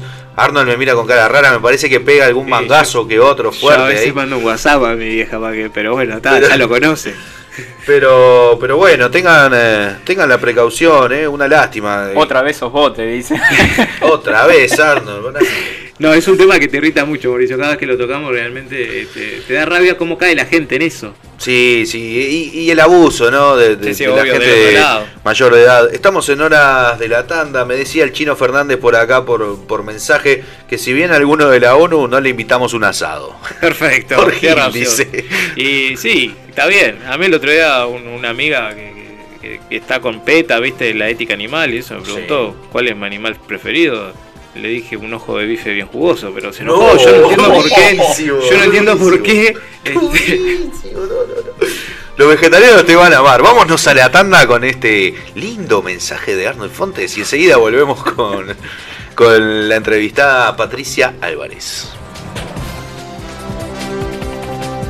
Comunicate con Nueva Normalidad por WhatsApp al 094 952 232. Estamos en Instagram y en Facebook. Arroba Nueva Normalidad Radio. Y en Twitter somos arroba Normalidad Radio. Estás escuchando Nueva Normalidad por Láser FM. Un momento para pensar. Un momento para la información. Momento de espacio publicitario. ¿Necesitas hacer una mudanza? Fletes baratos, baratos. A donde quieras, al mejor precio, fletes baratos. Maldonado, Punta del Este o donde desees llegar. Fletes baratos, baratos. Comunicate al número de WhatsApp 092 eh, 43 81 38. Habla con Guillermo Pereira, la mejor atención y el cuidado de tus eh, pertenencias. A donde quieras eh, llegar, fletes baratos. Fletes baratos.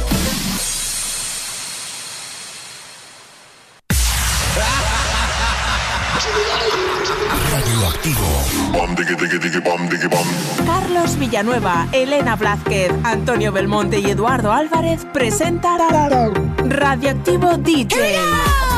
La música. Novedades, noticias dance, listas de éxitos, secciones exclusivas y los recuerdos más impactantes de otras décadas. Contamínate con nosotros. Contamínate con nosotros. Radioactivo DJ en Láser FM. Los sábados a las 4 a.m. Milton Cerrato, fotos y videos. Bodas, 15 años, fiestas en general, filmación, cuadros, álbumes, videoclip, pantalla gigante, cabina de fotos, servicio profesional para toda tu fiesta. Milton Cerrato, Milton Cerrato, celular 099 90 77 10. Milton Cerrato, Milton Cerrato, fotos y videos.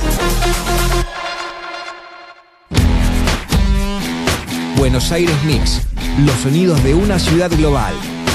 Presentado por Oscar Gutiérrez. Buenos Aires Mix, sábados de 16 a 19 horas. Uruguay tiene el privilegio de estar entre los mejores países del mundo en controlar el coronavirus. Juntos elegimos el camino de la libertad responsable y así superamos el quédate en casa. Ahora viene una etapa mejor, con más libertad y movilidad. pero también con más riesgos. Y por eso ahora vamos a redoblar el compromiso. El distanciamiento físico sostenido de dos metros Es la herramienta más importante de la nueva normalidad. Si hay dos metros, estamos seguros. Dos metros. Dos metros. Dos metros de distancia sostenidos siempre. Y además, tapabocas afuera del hogar, higiene de manos siempre y ventilar lugares cerrados. Mientras no exista la vacuna, La mejor defensa son los dos metros. Dos metros. Dos metros. Dos metros para mantener el resultado.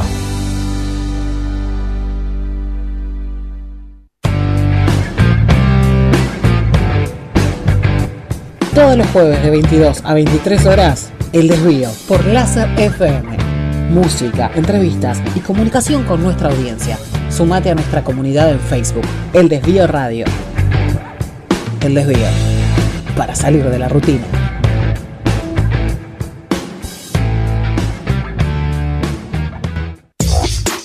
Es música, es música. Es música que no para, que no para.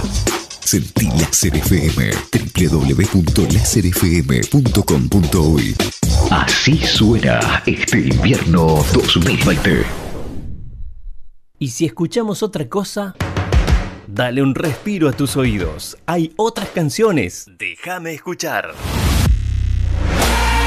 El programa que tiene como base otro. Suena este invierno 2020.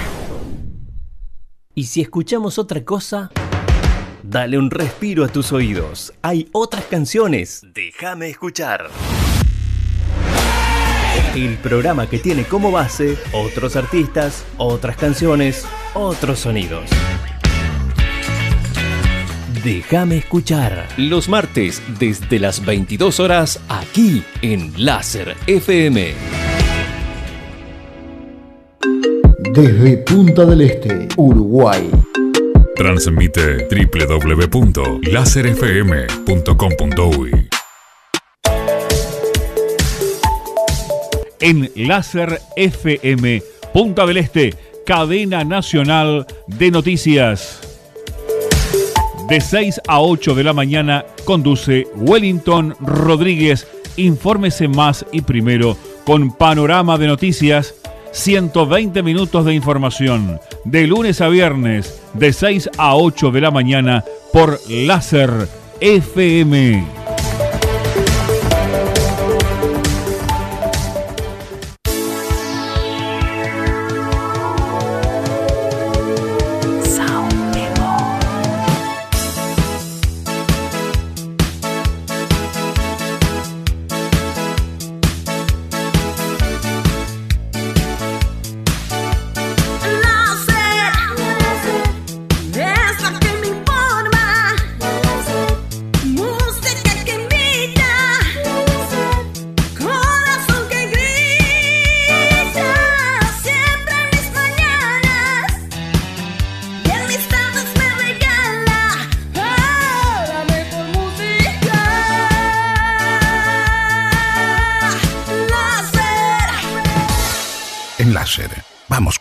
Vamos con vos, vamos con vos, vamos. Fin de espacio publicitario. Un momento para pensar. Un momento para la información. Ahora, en Láser, es tiempo de noticias. Noticias.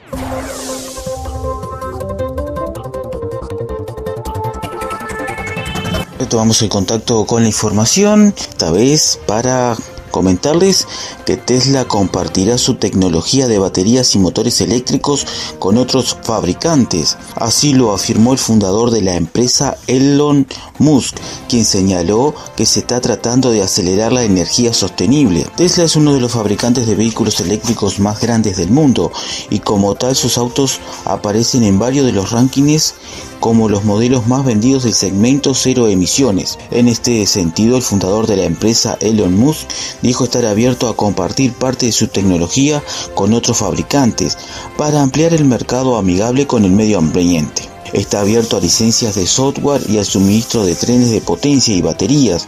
Solo estamos tratando de acelerar la energía sostenible, no aplastar a los competidores, destacó el magnate en sus redes sociales. Nosotros con más noticias retornamos en 60 minutos. Hasta luego.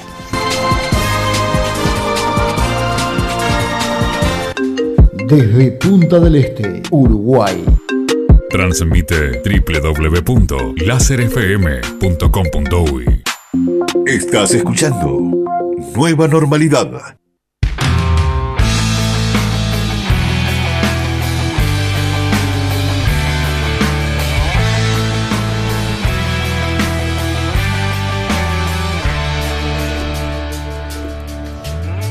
Acaba de llegar a nuestros estudios Patricia Álvarez, que ya en breve la vamos a estar presentando. Recuerden que tenemos, eh, estamos inaugurando un espacio que es Cultura NN y nada más y nada menos que tener a esta referente de nuestro departamento, oriunda de acá, de, la ciudad de Punta del Este. O sea que más locataria imposible para estar en Láser FM. Vamos a, a la presentación y enseguida venimos con Patricia.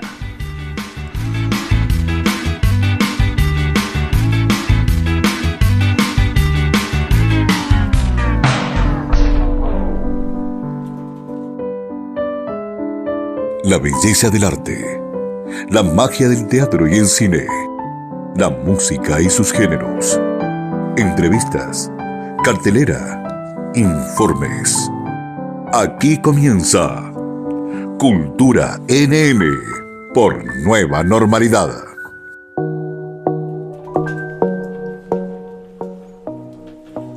Ella es actriz, dramaturga.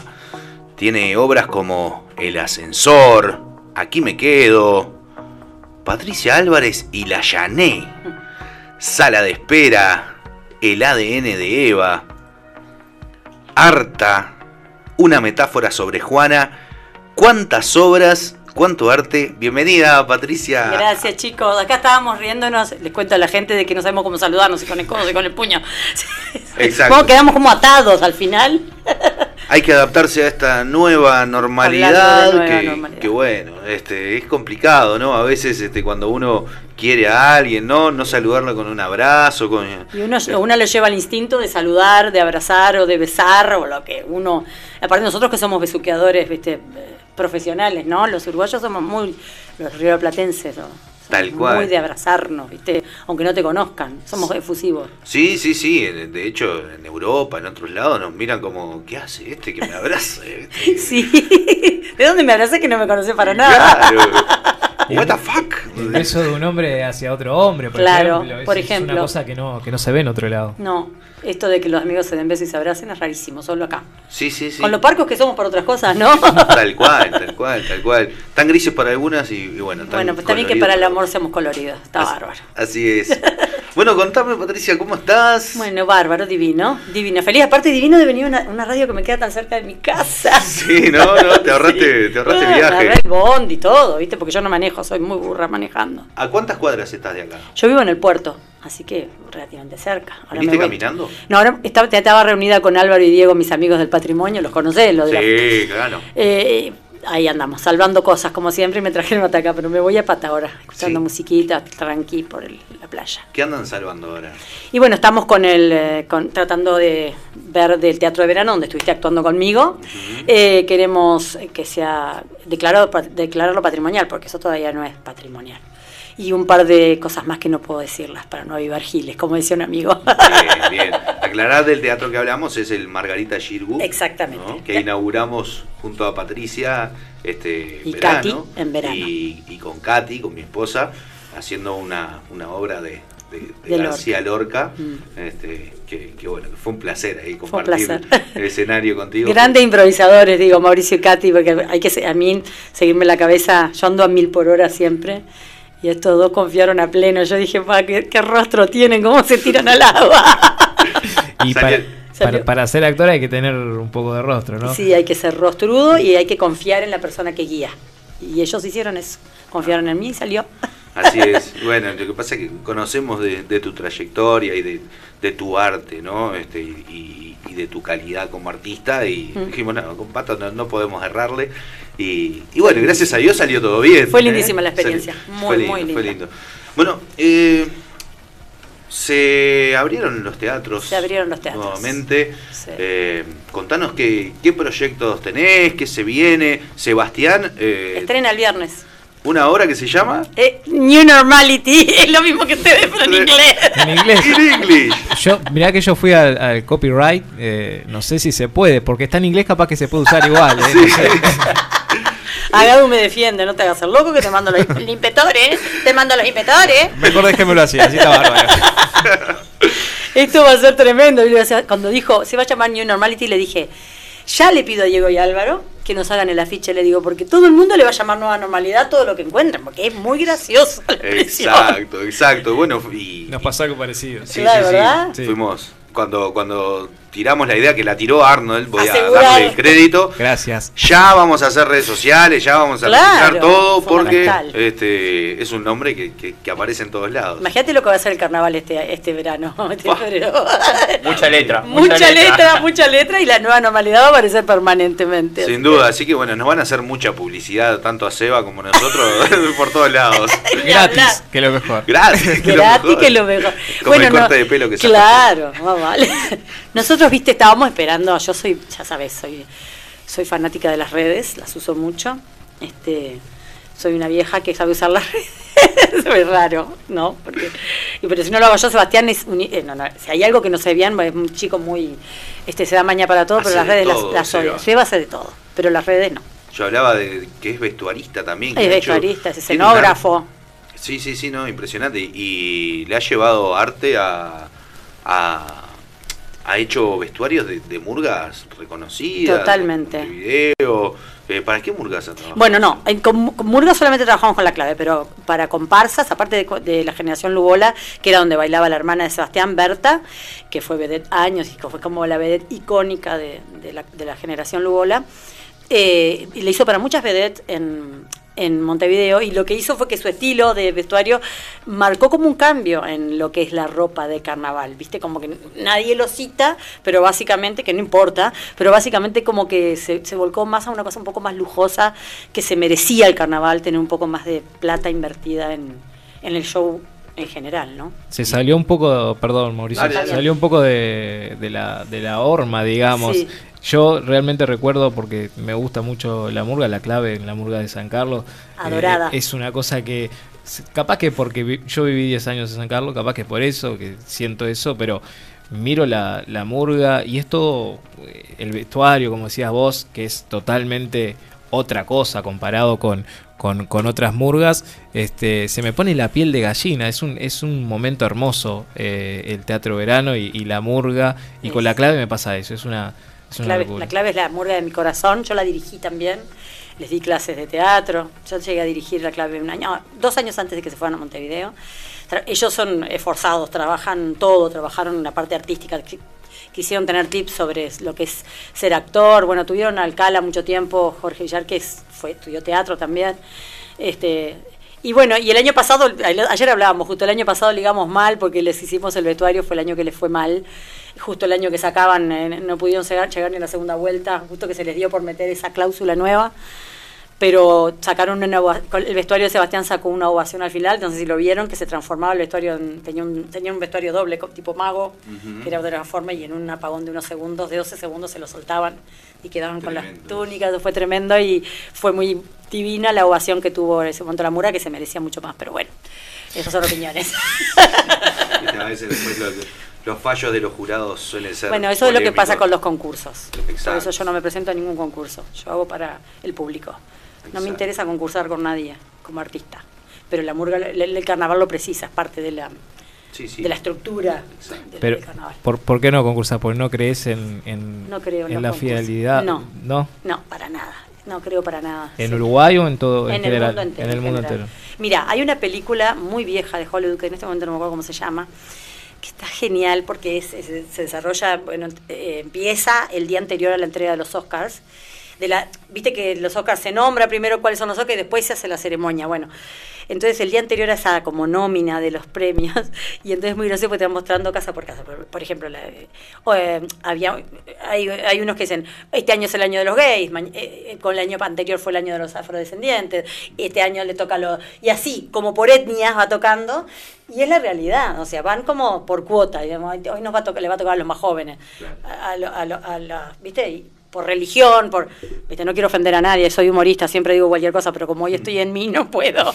Pero digo, eso es lo que pasa, por eso que te digo, no creo mucho en los premios, me parece que hay, hay una cuota de la política que resulta ser la vida en general, lo que va conviniendo. Y el arte está muy mezclado con la política, aunque nosotros los artistas queramos negarlo, está enroscado de una forma indivisible. Y en los premios se ve eso. A mí me pasó que no hubo una murga, que, que- que obviamente que no hablaba de política, iban a hablar de política, pero no, eh, exacto, pero era como, como mucho contenido de, de eso en, y se podía un poco variar. Y ninguna apostó a, a un poquito diferente.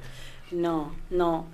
Y este año, y agárrate porque este año va a ser mucho peor, este año va a ser tremendo. ¿Hay carnaval este año? ¿Qué?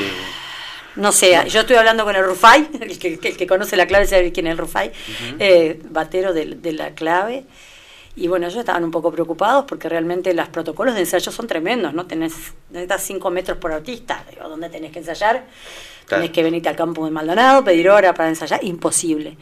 Después lo otro, pero va a salir, va a salir, el carnaval no muere, no ha muerto nunca, desde en plena dictadura había carnaval, o sea, eh, imposible, a los artistas no nos matan ni a nada, somos como la yerba mala, estamos fi- al firme, estamos para esto realmente. Bueno, pero eh, hablando de eso, se viene de vivir, eh, cre- creo que el parate más grande en la Sí. historia a nivel artístico. ¿Cómo, Fue- fue cómo sobrellevaste esta, este parate tan grande? Fue rarísimo para mí y, y pienso, viste, me pongo a pensar en esos dos meses y medio que yo no me moví de casa, yo cumplí con no moverme, porque Sebastián sí trabajaba, Sebastián aparte de ser actor y otras cosas, es entrenador personal, o sea, eh, su título es, es, es profesor de gimnasia.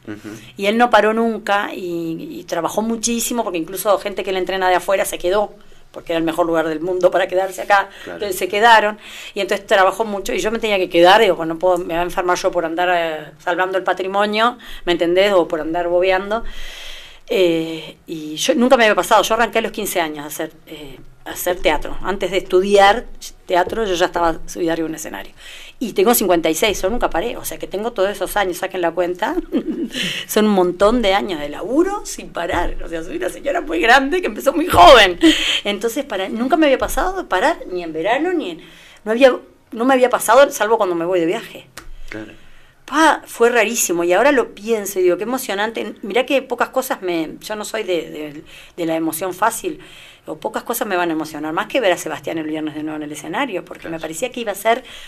Me parecía muy lejano a mí. Mirá que peleé, porque peleé. A mi amigo Die- Diego Echeverría, te quiero, Diego. que estamos en filas totalmente contrarias políticamente, pero nos queremos y nos respetamos un montón. He visto ciertos intercambios en las redes, Nos siempre queremos. con mucho respeto. Sí, nos queremos Este, mucho. Lo quiero mucho yo a él y él también a mí. Nos queremos, nos hemos, porque lo siento dentro de muy honesto, ¿viste? Hemos tenido charlas muy interesantes. Y lo tenía re harto. Porque claro, me descargaba con él, ¿viste? Lo, Claro. que sí, sí. Y, y bueno, y la verdad es que nada. Obviamente hay un protocolo que sí. Para mí fue. no fue Pensé que iba a ser peor, honestamente. Yo ya había presentado un protocolo que, que aquí en la dirección de higiene me lo habían, me habían dicho que estaba bárbaro. Y ¿Lo armaste parecido. vos? Yo había armado un protocolo para, para nosotros, para mí, para Seba, ¿viste? Sí. Porque no iba a ser responsable por el resto de los artistas de Maldonado, pero, pero se los puse a la orden para los que los quisieran.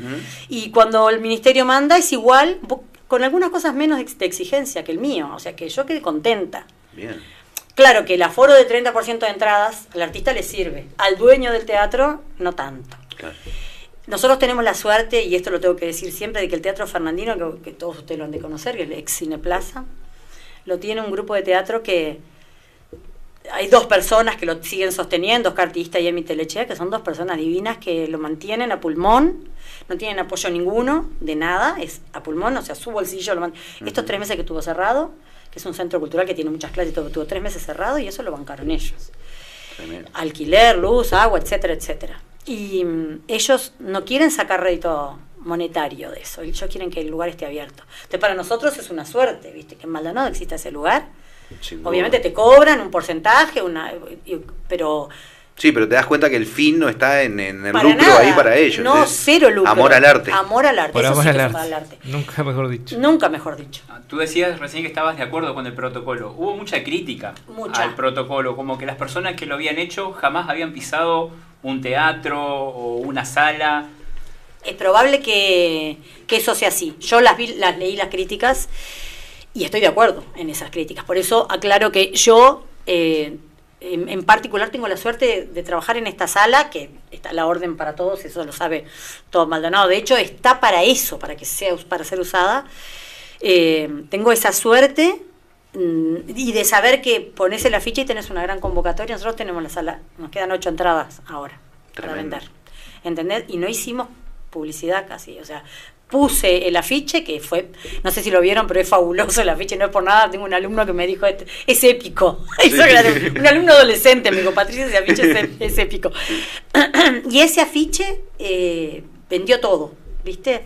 Y bueno, y Sebastián, que tiene su gran público de arrastre y todo. Pero realmente es probable, es probable no, es real eh, que si cualquier actor que no tiene acceso a una sala, me imagino en Montevideo nada más, que las salas más allá o más acá le tenés que pagar un porcentaje, un mínimo, un fijo, con 30, el 30% del aforo no lo bancan. Claro. No lo bancan. Yo estoy apoyo totalmente la- las quejas de. No sé si nunca, si los que lo hicieron nunca entraron a una sala. Claro. Eso no lo puedo asegurar, probablemente no. Pero que es complicado, complicado. Eh, seguramente este estreno de Sebastián sería un lleno total, o sea, serían 150 entradas vendidas. Nosotros vamos a vender 50. El otro día comentábamos eso, que el que armaba el protocolo o los que armaban el protocolo pertenecían más al, al Ministerio de Salud que, que a otro rubro. Eh, por ahí lo mejor hubiese sido siempre un ministro o un encargado de salud y, y alguien eh, que conozca el De las rubro. artes. Si es teatro, eh, alguien eh, de, de ahí o la directora este, de cultura puede- podría ser una. Si es el deporte, eh, hacer un trabajo en equipo que no se hizo, fue una dictaminación directa, digamos, de Sí, o sea, los protocolos, no, eh, bueno, a mí lo que me dijeron acá es, si no me lo acepta el Ministerio de Salud Pública, Claro. cuando yo les mandé el protocolo y les insistí, les insistí a las semanas, les, les insistí a todos, al- también tengo que decir de, de coordinador general de higiene, este Carlos Medina, que repiola también, una paciencia me tuvo, eh, la verdad, porque tengo que decir las cosas como son, yo soy muy pesada, muy intensa, Yo me imagino, me imagino Patricia. Este, y aparte no peleó por mí. ¿entendés? Sí. Porque es la realidad, porque yo tengo que ser honesta, como so- nosotros somos tan polirrubros con Sebastián, podemos bancar un año sin laburar en el teatro. Es mu- y quiero aclarar que esto lo digo porque me parece que es una buena enseñanza también, el teatro es un ingreso importante de dinero, no es poca plata.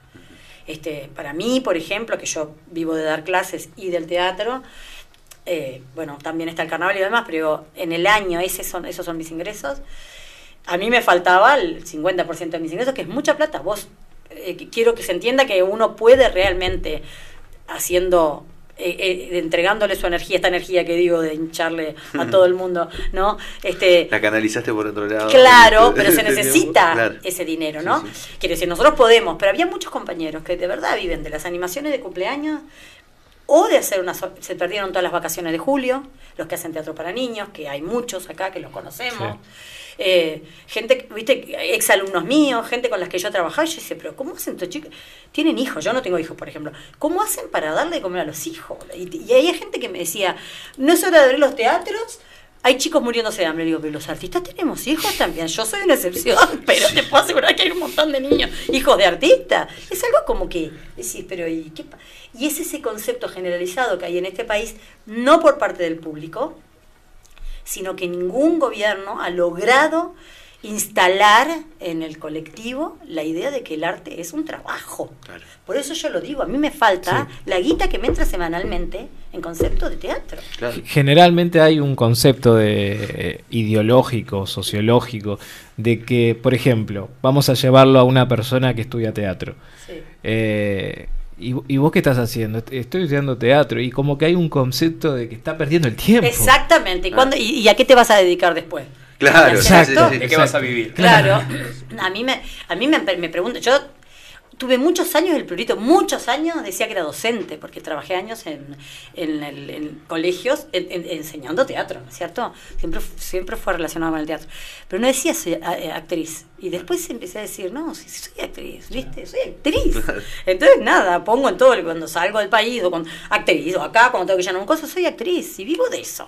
Claro, pero qué y loco, tengo ¿no? un Que- título de eso. pero que incluso vos, durante un tiempo, como lo estás diciendo, o Muchos sea, años. te, te Y etiquetabas como, como docente y no como actriz. Muchos años, muchos años, porque decía, si tengo que explicar, si, si alguien me dice a qué vivís, me le voy a agarrar a las trompadas.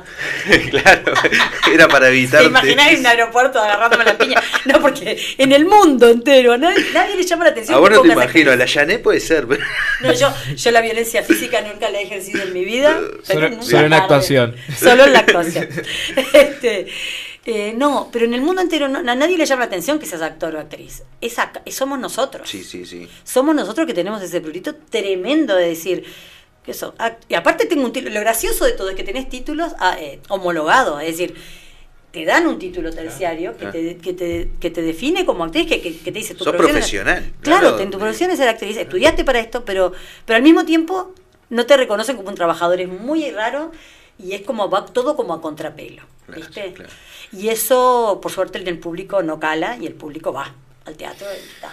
Por eso es tan lindo cuando uno, bueno, consigue cosas como conseguiste vos, porque estás contra todo, no solamente contra a alguien que te dice, ah, y eso que decías vos, de, de- de qué vas a vivir, este, tenés como, como todo un, conce- un concepto ideológico que va en contra de lo que estás estudiando, que incluso en el momento, por ejemplo, te, lo, te digo, a mí me pasaba, yo estudiaba periodismo eh, deportivo y en el momento tuve muchas trabas, eh, gente que te decía, eh, mirá, periodismo deportivo, eh, inserción laboral y debe ser, el- es el más bajo de no sé qué cosa, este, ¿cómo vas a hacer? Sí, Eh. ¿Para qué estás estudiando eso? Sí. Muchas cosas en contra te juegan y te hacen replantear.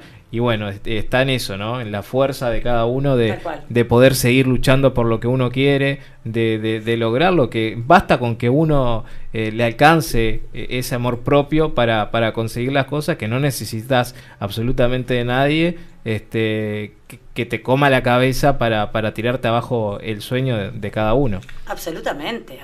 pero eh, eh, ayer esto- eh, di una charla para Israel, viste, sobre ser actor en Uruguay, porque tengo unos conocidos. Ya el año pasado nosotros fuimos a actuar a Israel con Sebastián, estuvimos en Barcelona actuando y después fuimos a Israel.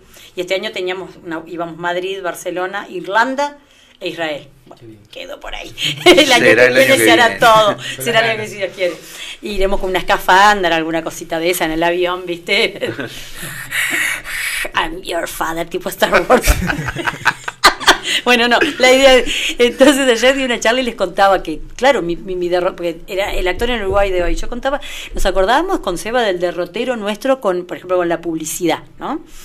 Porque nosotros siempre apuntamos a estar todos los fines de semana, pero te estoy hablando desde los 90, a ver si me entendés, ¿no? Entonces íbamos con una cartita hecha a manito a la radio Maldonado, que había un programa que nos redaba bola y, eso nos daba, hacían promoción, ¿no? Con la cartita hecha a mano, taca, taca, la reseña escrita a mano. Después tuve una máquina de escribir, que, la- un día se me enganchó una cosa, y la detoné. Con dos dedos escribiendo, ahí van los comunicados. Después estaba Alexis Calimán, el de FM, el dueño de FM Gente, que nos tenía un, un cochecito que nos hacía la publicidad también, que siempre tuvo recontra buena onda, no nos cobraba nada, pero nos hacía pila de publicidad por la calle, ¿viste? Hasta llegar al momento en que vos mandás la reseña, te la aceptan, no te dicen Pati en qué andan, y, y vos le mandás. Y, y- y también nos pasó de, de- Nosotros éramos re pesados. Nosotros andábamos con la talonera, los tickets bajo el brazo, la entrada bajo el brazo. Y entonces íbamos a un supermercado y atravesábamos el carro. Vos no fuiste a ver mi espectáculo. Y pelábamos la, pelábamos la entrada la mano. En una pesadilla. Venta agresiva. Venta agresiva total, si me decís, pero hicimos todo con el Seba.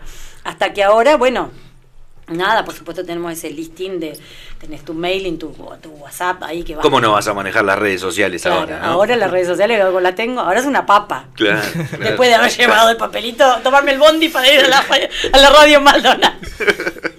Que era Claro. genial, era lo que más escuchaba, ¿no? Claro, no, es una gran herramienta de trabajo hoy. Las redes Adoro la sociales. radio. Y la- no, y la radio, Y la la, radio. radio. La radio es lo máximo. Yo siempre digo que ustedes, la gente que trabaja en la radio es como titiriteros, ¿viste? Porque uno ve lo que, ¿viste? Ve lo que quiere ver, Exacto. ¿no? Y se imagina a esta gente. Yo estoy rodeada de gente hermosa acá, les aviso, ¿eh? Exacto. Viste, podemos mentir, puede mentir, no pasa nada. No, ¿viste? no. Claro, somos todos divinos. Tanto así que Arnold quería, quería que, que dijéramos que él estaba al aire. Claro. Porque llegó tarde hoy. ¿Llegaste tarde? Sí, llegó tarde. Segundo día de programa. Ay, ¿no? Dios mío, Este- Arnold. Eso me pasa por hacer Eso canje. por ser periodista, publici- periodista Exacto, exacto. Que no tenés un lugar insertado en lo laboral. Exacto. No tenés responsabilidad ninguna. No, no. Si Julián te hubiera sido abogado, todo acá enseguida. Andaba a guiar, andaba a guiar. Pato, a- a- en cuanto al protocolo Sí. este que, que se aprobó, eh, ¿qué opinás de eso de mantener la distancia social entre los actores? Capaz que... Eso es muy gracioso para nosotros, imagínate. Claro. Vivimos juntos, así que la estación social poco, ¿no? Claro, en su caso no hay problema, pero... Estoy mirá- dirigiendo una obra de tres actores. Y... ¿Me querías preguntar algo que te interrumpí? Perdóname, querido. No, no, no, estás adecuando el y bueno, a ya empezamos a ensayar con distanciamiento social. O sea, la obra eh, se llama ¿Quién paga el asado? Esta, esta les va a encantar. Son tres hombres. Desde hoy estamos nombrando el asado. Ay, Allah, en mi casa vi un olor asado de un No, vecino recién que no sabe lo que era. Che, este, yo no como carne de vaca, pero porque no me gusta, no por la vaca, perdonen los vegetarianos, pero porque no me gusta. Hoy estamos dando con todo el vegetariano. No, es no, un no, chiste que Arnold, no lo voy a repetir. No, no, porque No, tengo muchos amigos vegetarianos. No, no, por no se dicen esas cosas. No, no se dicen esas cosas. Bueno, Estás con amarilla. estás con amarilla y si llegas tarde mañana ya te sacamos y vengo yo a trabajar por vos. Opa. te saqué No de le, abajo. no le des idea que le va a gustar. Traemos la Janet, traemos... Ay, la Patricia se te viene con todo el bagaje. Sí. Bueno, no, ¿qué te iba a decir? Ay, qué divague. Bueno, la obra esta, quien paga el asado. Sí. Son tres hombres eh, que yo quise. Fue muy difícil, es muy difícil para mí escribirla, no, la- no la terminé todavía porque ¿qué pasa? ¿Qué pasa con escribir una mujer escribiendo para hombres? Es muy difícil porque el pensamiento masculino es el pensamiento masculino, el femenino es el femenino. Claro. Y yo lo que quería es rescatar, eh, rescatar las cosas que en general no se rescatan de los hombres, ¿viste? Como, como esas cosas que yo veo que me dan un poco de, de empatía o mucha empatía, como esa obligación de ser todo el tiempo, el que está fuerte, el que trae la plata, el que, que aunque seas muy joven, como que igual lo tenés como en Estás algún impuesto. lugar del cerebro, lo tenés como así incautado ahí, que es horrible para mi juicio.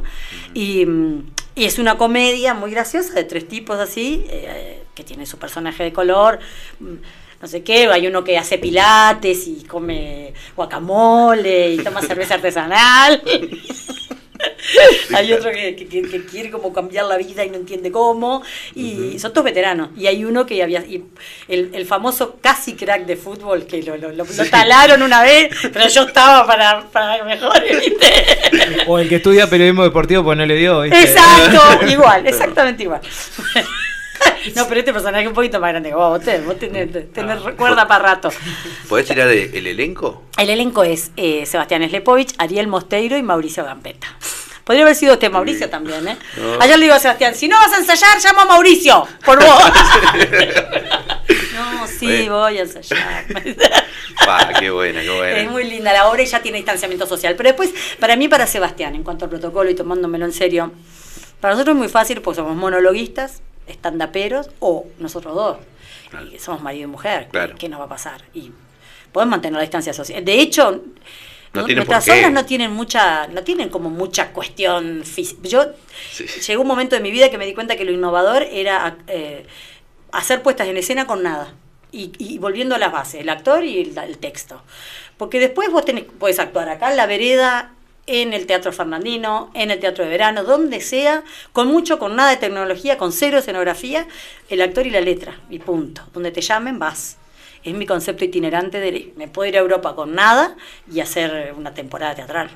Entonces, eh, eh, entonces para nosotros si bien entiendo perfectamente y estoy completamente de acuerdo y vamos a seguir luchando para que, para que el protocolo sea accesible para todo el mundo, ni hablar, a mí me parecía que había que arrancar para poder probar que el protocolo es exagerado o no, ¿me entienden? Porque si no, se ve in situ con el público, la aceptación que hay- del público o no, al, a ir, que ya vemos que es mucha, este, y, y bueno, y cómo se, se siente eso y cómo se maneja y cuánto. El distanciamiento es, es un montón. Nosotros tenemos que arrancar a partir de la tercera fila a vender. Después tenés que meter una fila adelante y otra fila atrás vacía.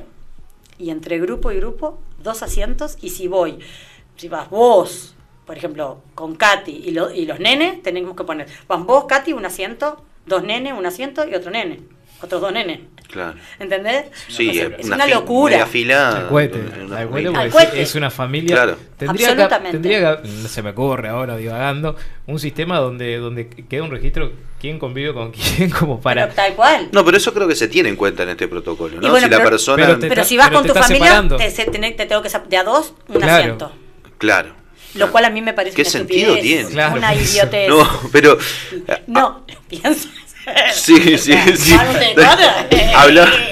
Hablábamos ayer justamente de, de, es- de esa cosa en el fútbol, por ejemplo. O sea, se abre, se abre el teatro, ¿no? Un lugar cerrado que me parece perfecto que se abra. Sí. Y de hecho creo que tendría que tener más aforo aún. Pero bueno, como bien decías, es un primer paso. primer pero el fútbol, que es un estadio de 60.000 personas, no permiten que entre público. Es decir, Sí, hay eso está cosas- extraordinario cuando tenés a los jugadores abajo escupiéndose de forma permanente. Sí, Digo, te- eh, claro, a ver, claro. ¿qué van a- ¿y cómo van a jugar? Hablaba del Es contacto físico. Exacto. En el fútbol hay contacto físico y en el teatro, ¿por qué no? ¿Por qué no? Escuchame. Sí, total. El otro día venía, ayer venía, o el domingo venía de Villa Serrana. Paso por, un, por Minas, por una cancha que tienen de fútbol, que cinco, que está imponente de fútbol. Sí, sí, creo que cinco. Bueno, no sé si de qué fútbol es, pero estaba lleno de, de jugadores amateurs. Uno arriba del otro, ¿me entendés? Sí, claro, claro. Y sí, ¿cómo vas a jugar al fútbol si Es no que están abiertas todas las canchas de fútbol 5, fútbol 7, hay campeonato de fútbol Hay 7. campeonatos, eh, sí. Bueno, las formativas arrancaron también, que son chicos Mm. que no que no son hisopados en, en el departamento. eso sabía. Sí. Eh, o No sea, sé, dice que van a, van a un protocolo con los chicos que van a pe- pelotear primero. En turco se dice jadra eso. No, no, Eh, es como la separación de una butaca entre, entre dos y dos. Eh, Claro, la butaca te la debo, juntos. te la debo, la butaca te la voy a deber, MCP. No le- no Te lo eso. digo acá. Queda entre nosotros. No, te pongo las dos butacas, te pongo la fila para adelante y la fila para atrás. Pero Claro, si vas con claro. tus hijos, no te pones una butaca en el medio. Sí, una es estupidez. no tiene sentido, no tiene sentido, la verdad. Y bueno, Seba, New Normality. Se bañó Normality, yo voy a hacer, eh, bueno, durante el encierro, el, el- el exhortado, estuve haciendo personajes en las, en las redes, la- el primer meme me descabecé haciendo, porque quería entretener, viste, a la gente, me parecía que... Y, y- y tenía, yo que sé, me digo, se van a olvidar de, de nosotros, van a pensar que nos hicimos más, que nos morimos, no sé, viste, esa cosa ancestral que me queda de, de estar siempre presente, viste. Y, mm, y que nosotros tenemos mucha presencia en las medios, en las redes, estamos siempre, entonces como que sentía que, bueno, nada. No, fue, fue fundamental poco, también sí. el, el artista, ¿no? El artista en general que apoyó. En las redes y demás para, para, para sacar a la gente un poco de los informes que Yo eran a todo el propósito se lo encajaba a las siete y media los, los cosas Claro. para sacarlos de, lo- de las tres horas de, de informativo que se empezaron a armar. Sí, sí. Nadie miraba los informativos hasta que vino el COVID. Si a alguien le vino bien, Sí, sí, sí, sí, tal cual, tal a cual. dejarlo por ahí porque estamos en el mismo... Y, y monotemático, ¿no? O sea, era. No hablaban otra cosa que no fuera No, COVID. no, Hoy en día ya estamos. Pero al principio fue. Menos mal, gracias, gracias que vienen las elecciones, gracias a, la- gracias a las elecciones que las odio. Gracias al sistema político. Odio el sistema político cuando se pone pesado, pero ahora lo amo. Sí. Adoro escuchar hablar a todos los candidatos políticos, por lo menos Algo yo no hablo- diferente. Escuchar jingles como hicimos hoy al principio del programa. Ah, jingles, lo que sea. Y bueno, la cuestión es que, mm, es que, bueno, uno de los personajes que más picó es el de Doña Raquel, que es el personaje de Aquí me quedo. Salió de una obra de teatro, que es una vieja que, Una que cara. era. chusma mal, de esas que se creen que está todo perfecto y el que no tiene padrino muere infiel, está llena de clichés, ¿viste? Sí. y usa todos los clichés. Aparte ella critica, pero todo lo que critica lo usa. Y bueno, y la tecnología la tiene complicada, no la sabe usar, y tiene un hijo que se fue en, el do- en la crisis del 2002 que está en Alemania. O sea, yo hablo Todo. de cosas muy de acá, ¿viste? Se lleva muy bien con los hijos. Y Odia a los hijos, ¿viste? Pero los crió sola y entonces no encaja. Porque cuando tu padre se murió hace 10 años, bueno, cuando ustedes eran chicos y tu padre se murió, entonces la hija le dice, no mamá, papá se murió el año pasado, para mí se murió cuando le dice ella. Y cobra la jubilación del hombre porque el hombre no se divorció nunca de ella. Cobra la pensión. Esas son cosas que yo voy escuchando a lo largo de mi vida. Claro. Porque son cosas que le pasa a la gente, pero bueno, gente cercana. Yo les pido permiso y los cito todo el tiempo. No, o sea, no, no digo esto me lo dijo fulano, Claro. porque no va a quedar bien. Pero copio a la gente. La gente, el, eh, la vida te da mucho material para reírte a carcajadas. Yo que- perdón. Dale, dale, dale. Yo creo que eso a mí por lo menos me genera mucha gracia el ver eh, una actuación de algo que nos pasa cotidianamente es, es brutal. Claro, sí. Cuando la sí. gente se identifica, ¿no? Absolutamente. Nosotros ahí contamos donde- todas nuestras miserias con Sebastián. Ah. Los, en los stand-ups, bueno, Sebastián hace uno, bueno, no sé si alguno vieron, alguna vez vieron Transsocial. Yo me acuerdo y me río porque Transocial es genial. Es genial. No, no. Uno, dos y tres. Y dice, no puedo seguir currando con esto, dice Sebastián. Pero es que todo el mundo se siente, porque todos somos transociales. Todos nos tiramos, perdón, voy a decir una cosa. Todos nos tiramos el pedo más grande que el culo. Es la verdad. Es verdad, sí, sí. Cuenta todas las anécdotas de las motos que tuvimos, ¿viste? Cómo nos hacíamos en las motitos que tuvimos, las cosas con las que. No, no, no. ¿Cómo iba a estudiar él cuando estudiaba para, eh, para profesor de educación física, eh, disfrazado de Batman, decía él, de, de hombre, hombre bolsa, ¿viste? Porque cuando andás en moto que te pones bolsa en los pies, bolsa en las piernas, sea, bueno, este, una historia pero más graciosa. Son cosas que te pasan, que parecen una tragedia en el momento y pasa la- el tiempo y Se toma con humor, se presta mucho para el humor. se presta mucho. Bueno, yo, yo cuento, nosotros no tenemos hijos porque no pudimos. Yo cuento, hicimos tratamientos in vitro y yo tengo un monólogo basado solo en eso. El ginecólogo que me atendía no lo podía creer. Yo te tengo que llevar a que, a que lo hagas en algún lado. La gente llora de risa, no puede creer que, yo lo- que me haya pasado en serio. En aquel momento lloré. Ahora me río porque, porque me pongo, porque recuerdo todo, porque un actor, no sé, vos vas fijando momentos, decís, esto en algún momento lo voy a tener que usar. Vas como sacando fotos, que decís, esto es muy gracioso, muy gracioso, en algún momento lo voy a usar. Y sí, y en algún, en te llama un amigo y, te, y en medio del llanto, me pasó el otro día, un amigo estaba separándose, me contó una anécdota, me contó la historia, de- y me, porque acá estoy yo tejiendo ovejas. Y yo le dije, ¿verdad? Me empecé a reír. Y él también. Y le digo, tejiendo ovejas. Sí, me dice, y puse una negra para bancar la cuota, me dice. Le dio para meter un chiste, ¿entendés? Claro. Y ahí digo, esto te lo robé, porque él nunca se va a subir al escenario, ese chiste es mío. Claro. Y lo voy a meter en me imaginaba las ovejas cocidas, una cosa que me pareció maravilloso. Es muy bueno. Vas sacando boludeces de todos lados, ¿viste? Viste como qué cosa linda, ¿no? Porque te, cambia la manera, de, la perspectiva de ver la Tal vida. cual. Lo- los momentos más trágicos transformarse e- en un chiste. O sea, ya vas eh, craneando todo de otra manera. Tal cual, vas viviendo la vida de otra manera. Y nosotros con, con el Seba, que somos personas, así como nos ven, somos, yo soy más calentilla, pero soy como una especie de, de electrocardiograma, vi- nervioso. Viste, me enojo y me- se me va y se me viene rapidísimo. Eh, pero tenemos como una... eh, yo soy muy peleadora, soy muy militante, soy muy rompehuevos, que- perdón, pero también tengo, milito mucho por la felicidad.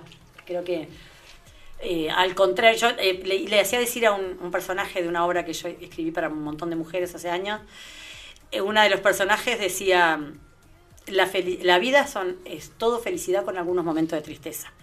Y yo, porque yo lo creo eso, lo, lo sostengo a rajatabla, porque todos hemos salido de lugares terribles y podemos reírnos, ¿no? Y eso no, no nos lo quita nadie. Tal cual. No hay quien nos lo quite, no hay crisis, menos nosotros. Cuando voy a un país y veo que se están quejando, digo, andá a vivir Uruguay y después hablamos de crisis. ¿Cuántas veces hemos estado así, así, así, así? Todo es una lucha, todo es una lucha. Y sin embargo, seguimos riéndonos, Así. creando. Tremendo. ¿no? Eh, Yo digo que acá pateas una piedra y parece un artista, un poeta, un murguero, un músico. Cuando no vas a un asado y hay uno que caza la guitarra que aprendió a tocarla? De, que- porque, porque nada, porque mi viejo te- tenía esta guitarra ahí, yo arranqué a meter dedo tal cual. y eso pasa. Sí, sí, sí. ¿O hay- no? Te, te lo pregunto a vos, que, que sos medio músico. Sí. No sé si estudiaste algo o sos medio... Sí, yo soy autodidacta prácticamente, ¿Sí, si sí? bien este, utilicé mucho en mi época, mi adolescencia ya existía internet, digamos, y, Claro. y fue mi gran fuente de, de formación, Claro. los tutoriales y ese tipo de cosas. Este, y bueno, ta, no soy un, un- un- un- un gran dotado, pero, pero ta, agarro una guitarra y la, la Eso es lo que te digo. y- Tenemos como esa cosa musical y artística que... Y, y ta- nada, el- si hay un fueguito, un poco de carne y un asado, somos más felices que tiramos cohetes. Olvídate. Uruguay está plagado de materia prima, es un país muy cultural, Muy. particular, eh, Muy. eh, se separan en varias cosas con, con el resto, eh, la cultura uruguaya, te cuento, yo nací en Chile y vine a los 10 años para Ah, acá. mirá. Y, y, y es hermoso. Es, e incluso yo le jo- jodo con mis amigos porque le digo, "Ay, yo soy más, mur- más murguero que ustedes. yo- me gusta más esto que, que ustedes. Y, y tengo mucha gente que por ahí no, no le gusta, pero hay muchas cosas, muchas cosas lindas eh, y bueno. Y eso que Chile es el semillero de los Sí, poetas, ¿no? exacto. ese, ese sí que ahí sí que pateas una piedra y salta un poeta, pero pero Uruguay pareciera que no es a lo que voy, ¿no? Pareciera que Como no. que no nos damos cuenta. Exactamente. Y uno te pones a analizar y, y empezás a llenar carillas y carillas de cosas que, que por ahí no son de una cosa sola, está repartido en varias, eh, murga, este, En tango, candombe, actuación, y hay como mucha variedad. Sí, mucha variedad. Eh, bueno, hemos sabido sacarle jugo a, la- a los orígenes, a todo lo que ha venido de- como país de inmigrante que somos, jovencito, y se usa todo en todo y no tenemos miedo a arriesgarnos, ¿viste? Como a crear cosas nuevas sobre lo que ya está hecho. Sí, tal Y cual. eso está buenísimo porque eh, es- te enriquece y, y da lugar a los jóvenes a que sigan a que sigan haciendo. Hay esa posibilidad que yo, yo le contaba ayer al embajador uruguayo en Israel, le decía acá, viste, los jóvenes proponen todo el tiempo y si no tienen un espacio salen al medio de la calle y, y hacen propuestas performáticas y hacen. Están siempre inventando algo para comunicar lo que tienen que decir. Y, y eso es genial, eso es maravilloso, ¿no? No hay tapones, ¿viste? Bueno, si querés entrar a la comedia nacional, capaz que no puedes entrar en Montevideo. Pero si vos querés armar, nosotros que mañana queremos hacer un espectáculo, lo hacemos. Tal Nadie cual. nos va a decir nada. Y nos vamos a nutrir unos de los otros. Y te, vos tirás una poesía, vos tirás una cosa, y armamos un espectáculo. Sí, en cinco sí. minutos. Sí. Y salimos por los barrios. Exacto, exacto. Eh, está bueno eso. Quiero volver un poco a, a tu presentación, a tu obra. ¿Ya tenés una fecha? Bueno, eh, Seba empieza de el esta señora viernes. mayor que, que va a Ah, estar- no, porque nosotros somos así, vamos como... Vemos, yo imagino, por, por- como conozco ya el paño con Seba, Seba tiene una gran convocatoria como stand-upero, es muy bueno haciendo stand-up. Es mejor que yo haciendo stand-up y los hombres stand-uperos todavía, todavía las mujeres estamos medio dejadas de lado, ¿no? Yo soy muy de decir mala palabra, ¿no? No, Sebastián es más...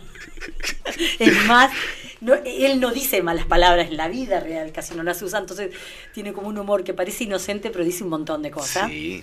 Aparte se declara feminista, esto, lo otro, arriba del escenario y la gente dice, "Eh", y de repente porque dice, no me representa, pero él representa a todo el mundo. Tiene esa cualidad que le cae bien a todo el mundo. Sí, es un crack. Es un crack. Y entonces él como stand yo imagino que este espectáculo lo vamos a hacer por lo menos como por cuatro viernes más, eh, siempre que las perillas que sigan abiertas, ¿viste? Ajá. Por cuatro viernes más. Y después nos engancharíamos con Raquel y después estrenamos este, el Quién paga el asado. ¿Se va a llamar Raquel la obra? Eh, todavía no sé el ¿No nombre. sabes? Porque yo los nombres tienen que, tienen que eh, tener una musicalidad. Tiene, surge, surge. Yo soy la que le pongo los nombres a los menos transocial, ¿no? Sí. Que eso es un concepto este, ya eh, mucho más profundo, más, más filosófico, más tiene que ver con otras cosas social, ¿no? Ser un transocial. Pero todo lo de los otros títulos yo siempre trato de que tengan algo positivo. Creo que se va a llamar eh, Morir infiel, el de la, el de la vieja. Bien. Morir infiel, Bien, porque realmente, bueno. claro, sí, creo que ese es el título, el de la vieja Raquel, que la amo, con todo mi corazón. Sí. es eso, ¿no? Como los personajes toman vida propia arriba del escenario. Toman, es como que Bueno, nosotros como tenemos formación de actor eh, convencional, cuando vas, y nosotros que, queremos, que escribimos nuestro propio material, pero cuando un actor agarra un texto, eh, imagina todo lo que sucede alrededor de ese personaje. Su casa, su, su- lo que no se dice en, el- en la obra, la famosa escena cero. la escena cero y el subtexto. Muy bien. Y, y, y- y- Hice los deberes. Eh, Muy bien, hiciste los deberes. La escena cero y el subtexto. Todo lo que no dice, como nosotros, ¿no? Hay cosas que decimos y cosas que no decimos en, una misma- en un mismo momento, ¿no? Eh, no te digo todo lo que pienso, te digo esto. Y el actor, eh, el personaje tiene esa misma vida. Y entonces, qué sé yo, yo cuando hago la Yané, que es mi personaje insignia desde el del 90, lo estoy haciendo, lo hago en la radio todos los, todos los meses, todas las semanas, perdón. Ya la vamos a tener por acá. Por supuesto, a porque no es exclusiva de nadie. Exacto. Bien, la Yané está siempre, en cualquier momento aparece. Y entonces la Yané tiene, yo te juro, conozco, tiene una familia enorme, la prima María Esther, bueno, el Richard que existe porque el personaje de Sebastián, perdón, toca el micrófono, Eh, la mamita de ella que es muy flaquita, la, tía que tiene artritis, el dueño del bar, el dueño del almacén, la vecina, los perros de la vecina, o sea, todo eso. Yo tengo la casa de Jané en la cabeza, ¿me entendés? Y la casa de la Nilda, que es una muchacha de servicio doméstico, la Nilda que, que es tremenda, es vivísima, que, que se hizo una casa como con, con las paredes de los vecinos, ¿viste? Levantó los muros. como un chorizo la casa. La tengo clarita, conozco el barrio, ¿me entendés? Tengo, y bueno, y Raquel también, los vecinos le conozco la cara, porque al actuar como, monolo- como monologuista, o sea, estás sola en el escenario con un personaje, vos hablas afuera con el perro, con la vecina, con la hija del vecino, con el viejo sordo, con y todos tienen que tener cara, porque vos tenés que, Sí, claro. mediante tu disposición, el público ve lo que vos ves, ese es el contrato que el, el- el público firma contigo, ¿no? Y ve lo que vos ves. Si vos estás convencido que estás viendo a alguien, el público lo va a ver. Es genial eso. Es como vender. Es como vender igual. Tenés que convencerte vos que está bueno el producto para poder, Exactamente, para exactamente. poder venderlo. Así es. Y bueno, y yo adoro mis personajes, los adoro, los adoro y les tengo como los... No los juzgo nunca. Te digo, eh, Raquel es chuma, bueno, pero tiene un montón de cosas buenas, un montón de cualidades tiene. Es buenísima con los nietos, por ejemplo. le- siempre está pendiente de que los nietos tengan todo. ¿viste? El- uno de los nietos embarazó a la, a la novia y entonces ya no está ayudando. Es. Tienen una vida bárbara Sí, los sí, sí. personajes. No, no, no, es increíble. Lo, lo que crea Patricia, la verdad, yo te admiro profundamente. Este, pero hablando de New Normality, New. ¿queda alguna entrada a la venta? ¿Se Bueno, puede Tendría que revisar el, tendría que revisar el celular, quedaban ocho hasta hace unos minutitos.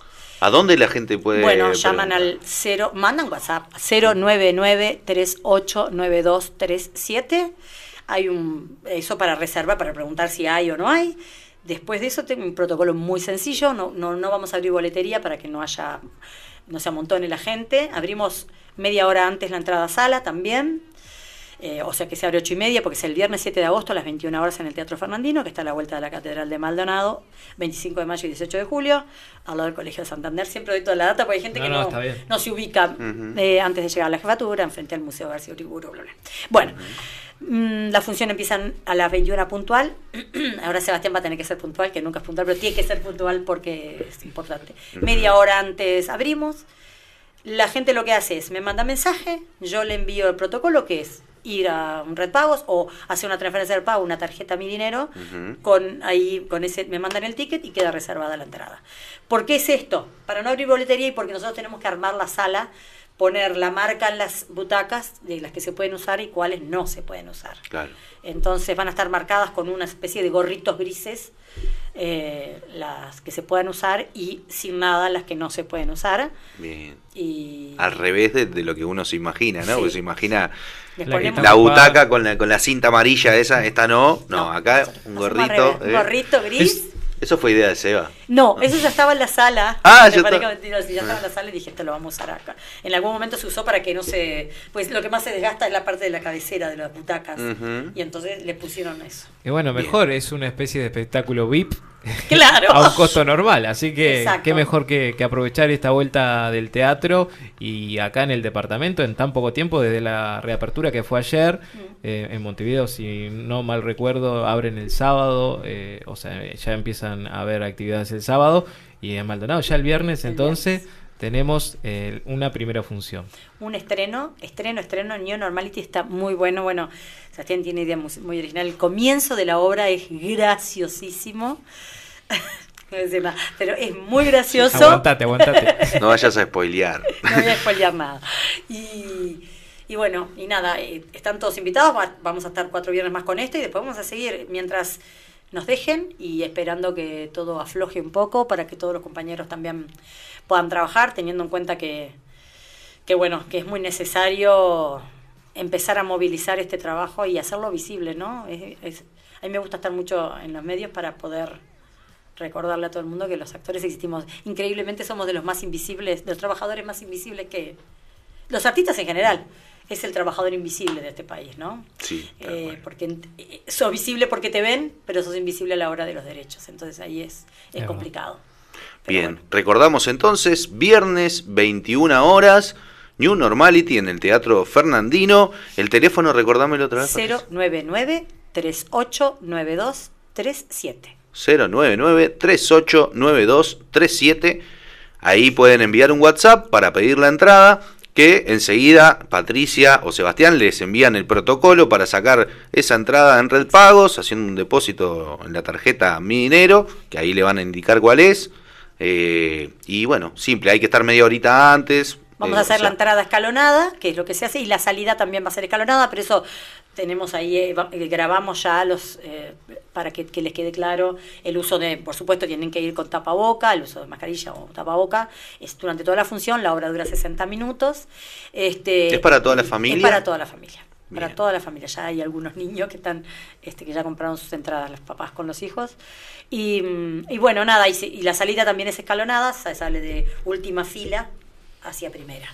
Es la forma de mantener ese distanciamiento social que, bueno, por ahora parece ser que es necesario. Bien, esperemos que ya se está hablando de que una fase 2 en breve se puede activar, que esa sería ocupar el 50% Sí. del aforo, esperemos que salga rápido para que Escucha más gente directora. pueda disfrutar de, de obras este, y que también que sea más redituable para, para todas las partes interesadas. Exacto.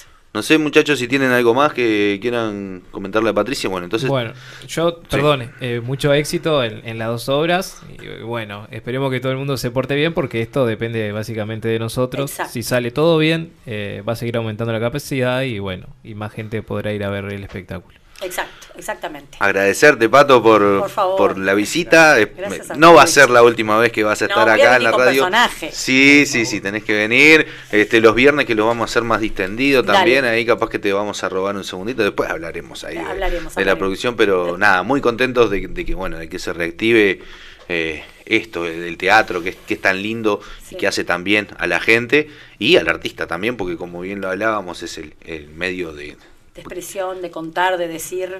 Y de vivir, de vivir. también, ¿no? Este, Esa era, la, esa era, la, esa era la más, es la que iba a dejar para el final, porque a todo el mundo le gusta la primera parte, pero la última es muy importante. Exacto. Vivimos de lo que trabajamos, que es ser artistas. Si nos compran las entradas, nosotros podemos comprar también las cosas que tenemos que comprar, podemos pagar el alquiler, el agua y todo lo demás. Si no, no.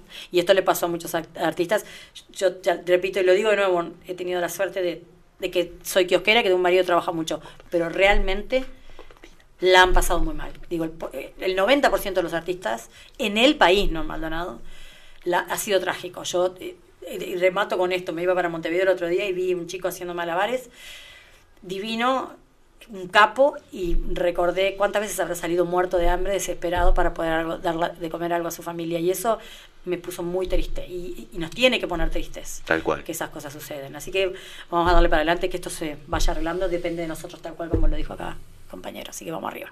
Pato, muchísimas gracias y ya nos despedimos entonces eh, de la gente que nos acompañó. Muchísimas gracias por los mensajes, por seguirnos. Recuerden que estamos de lunes a viernes de 12 a 14 horas, nueva normalidad. Mañana tenemos eh, un invitado también de lujo, candidato a alcalde por el Frente Amplio. eh, a intendente, perdón, candidato a alcalde no, a intendente, el flaco de los Santos va a estar mañana, Ah, así que bueno, no se pierdan eh, mañana. Nos reencontramos a la misma hora y en el mismo lugar. Nueva normalidad. Muchísimas gracias.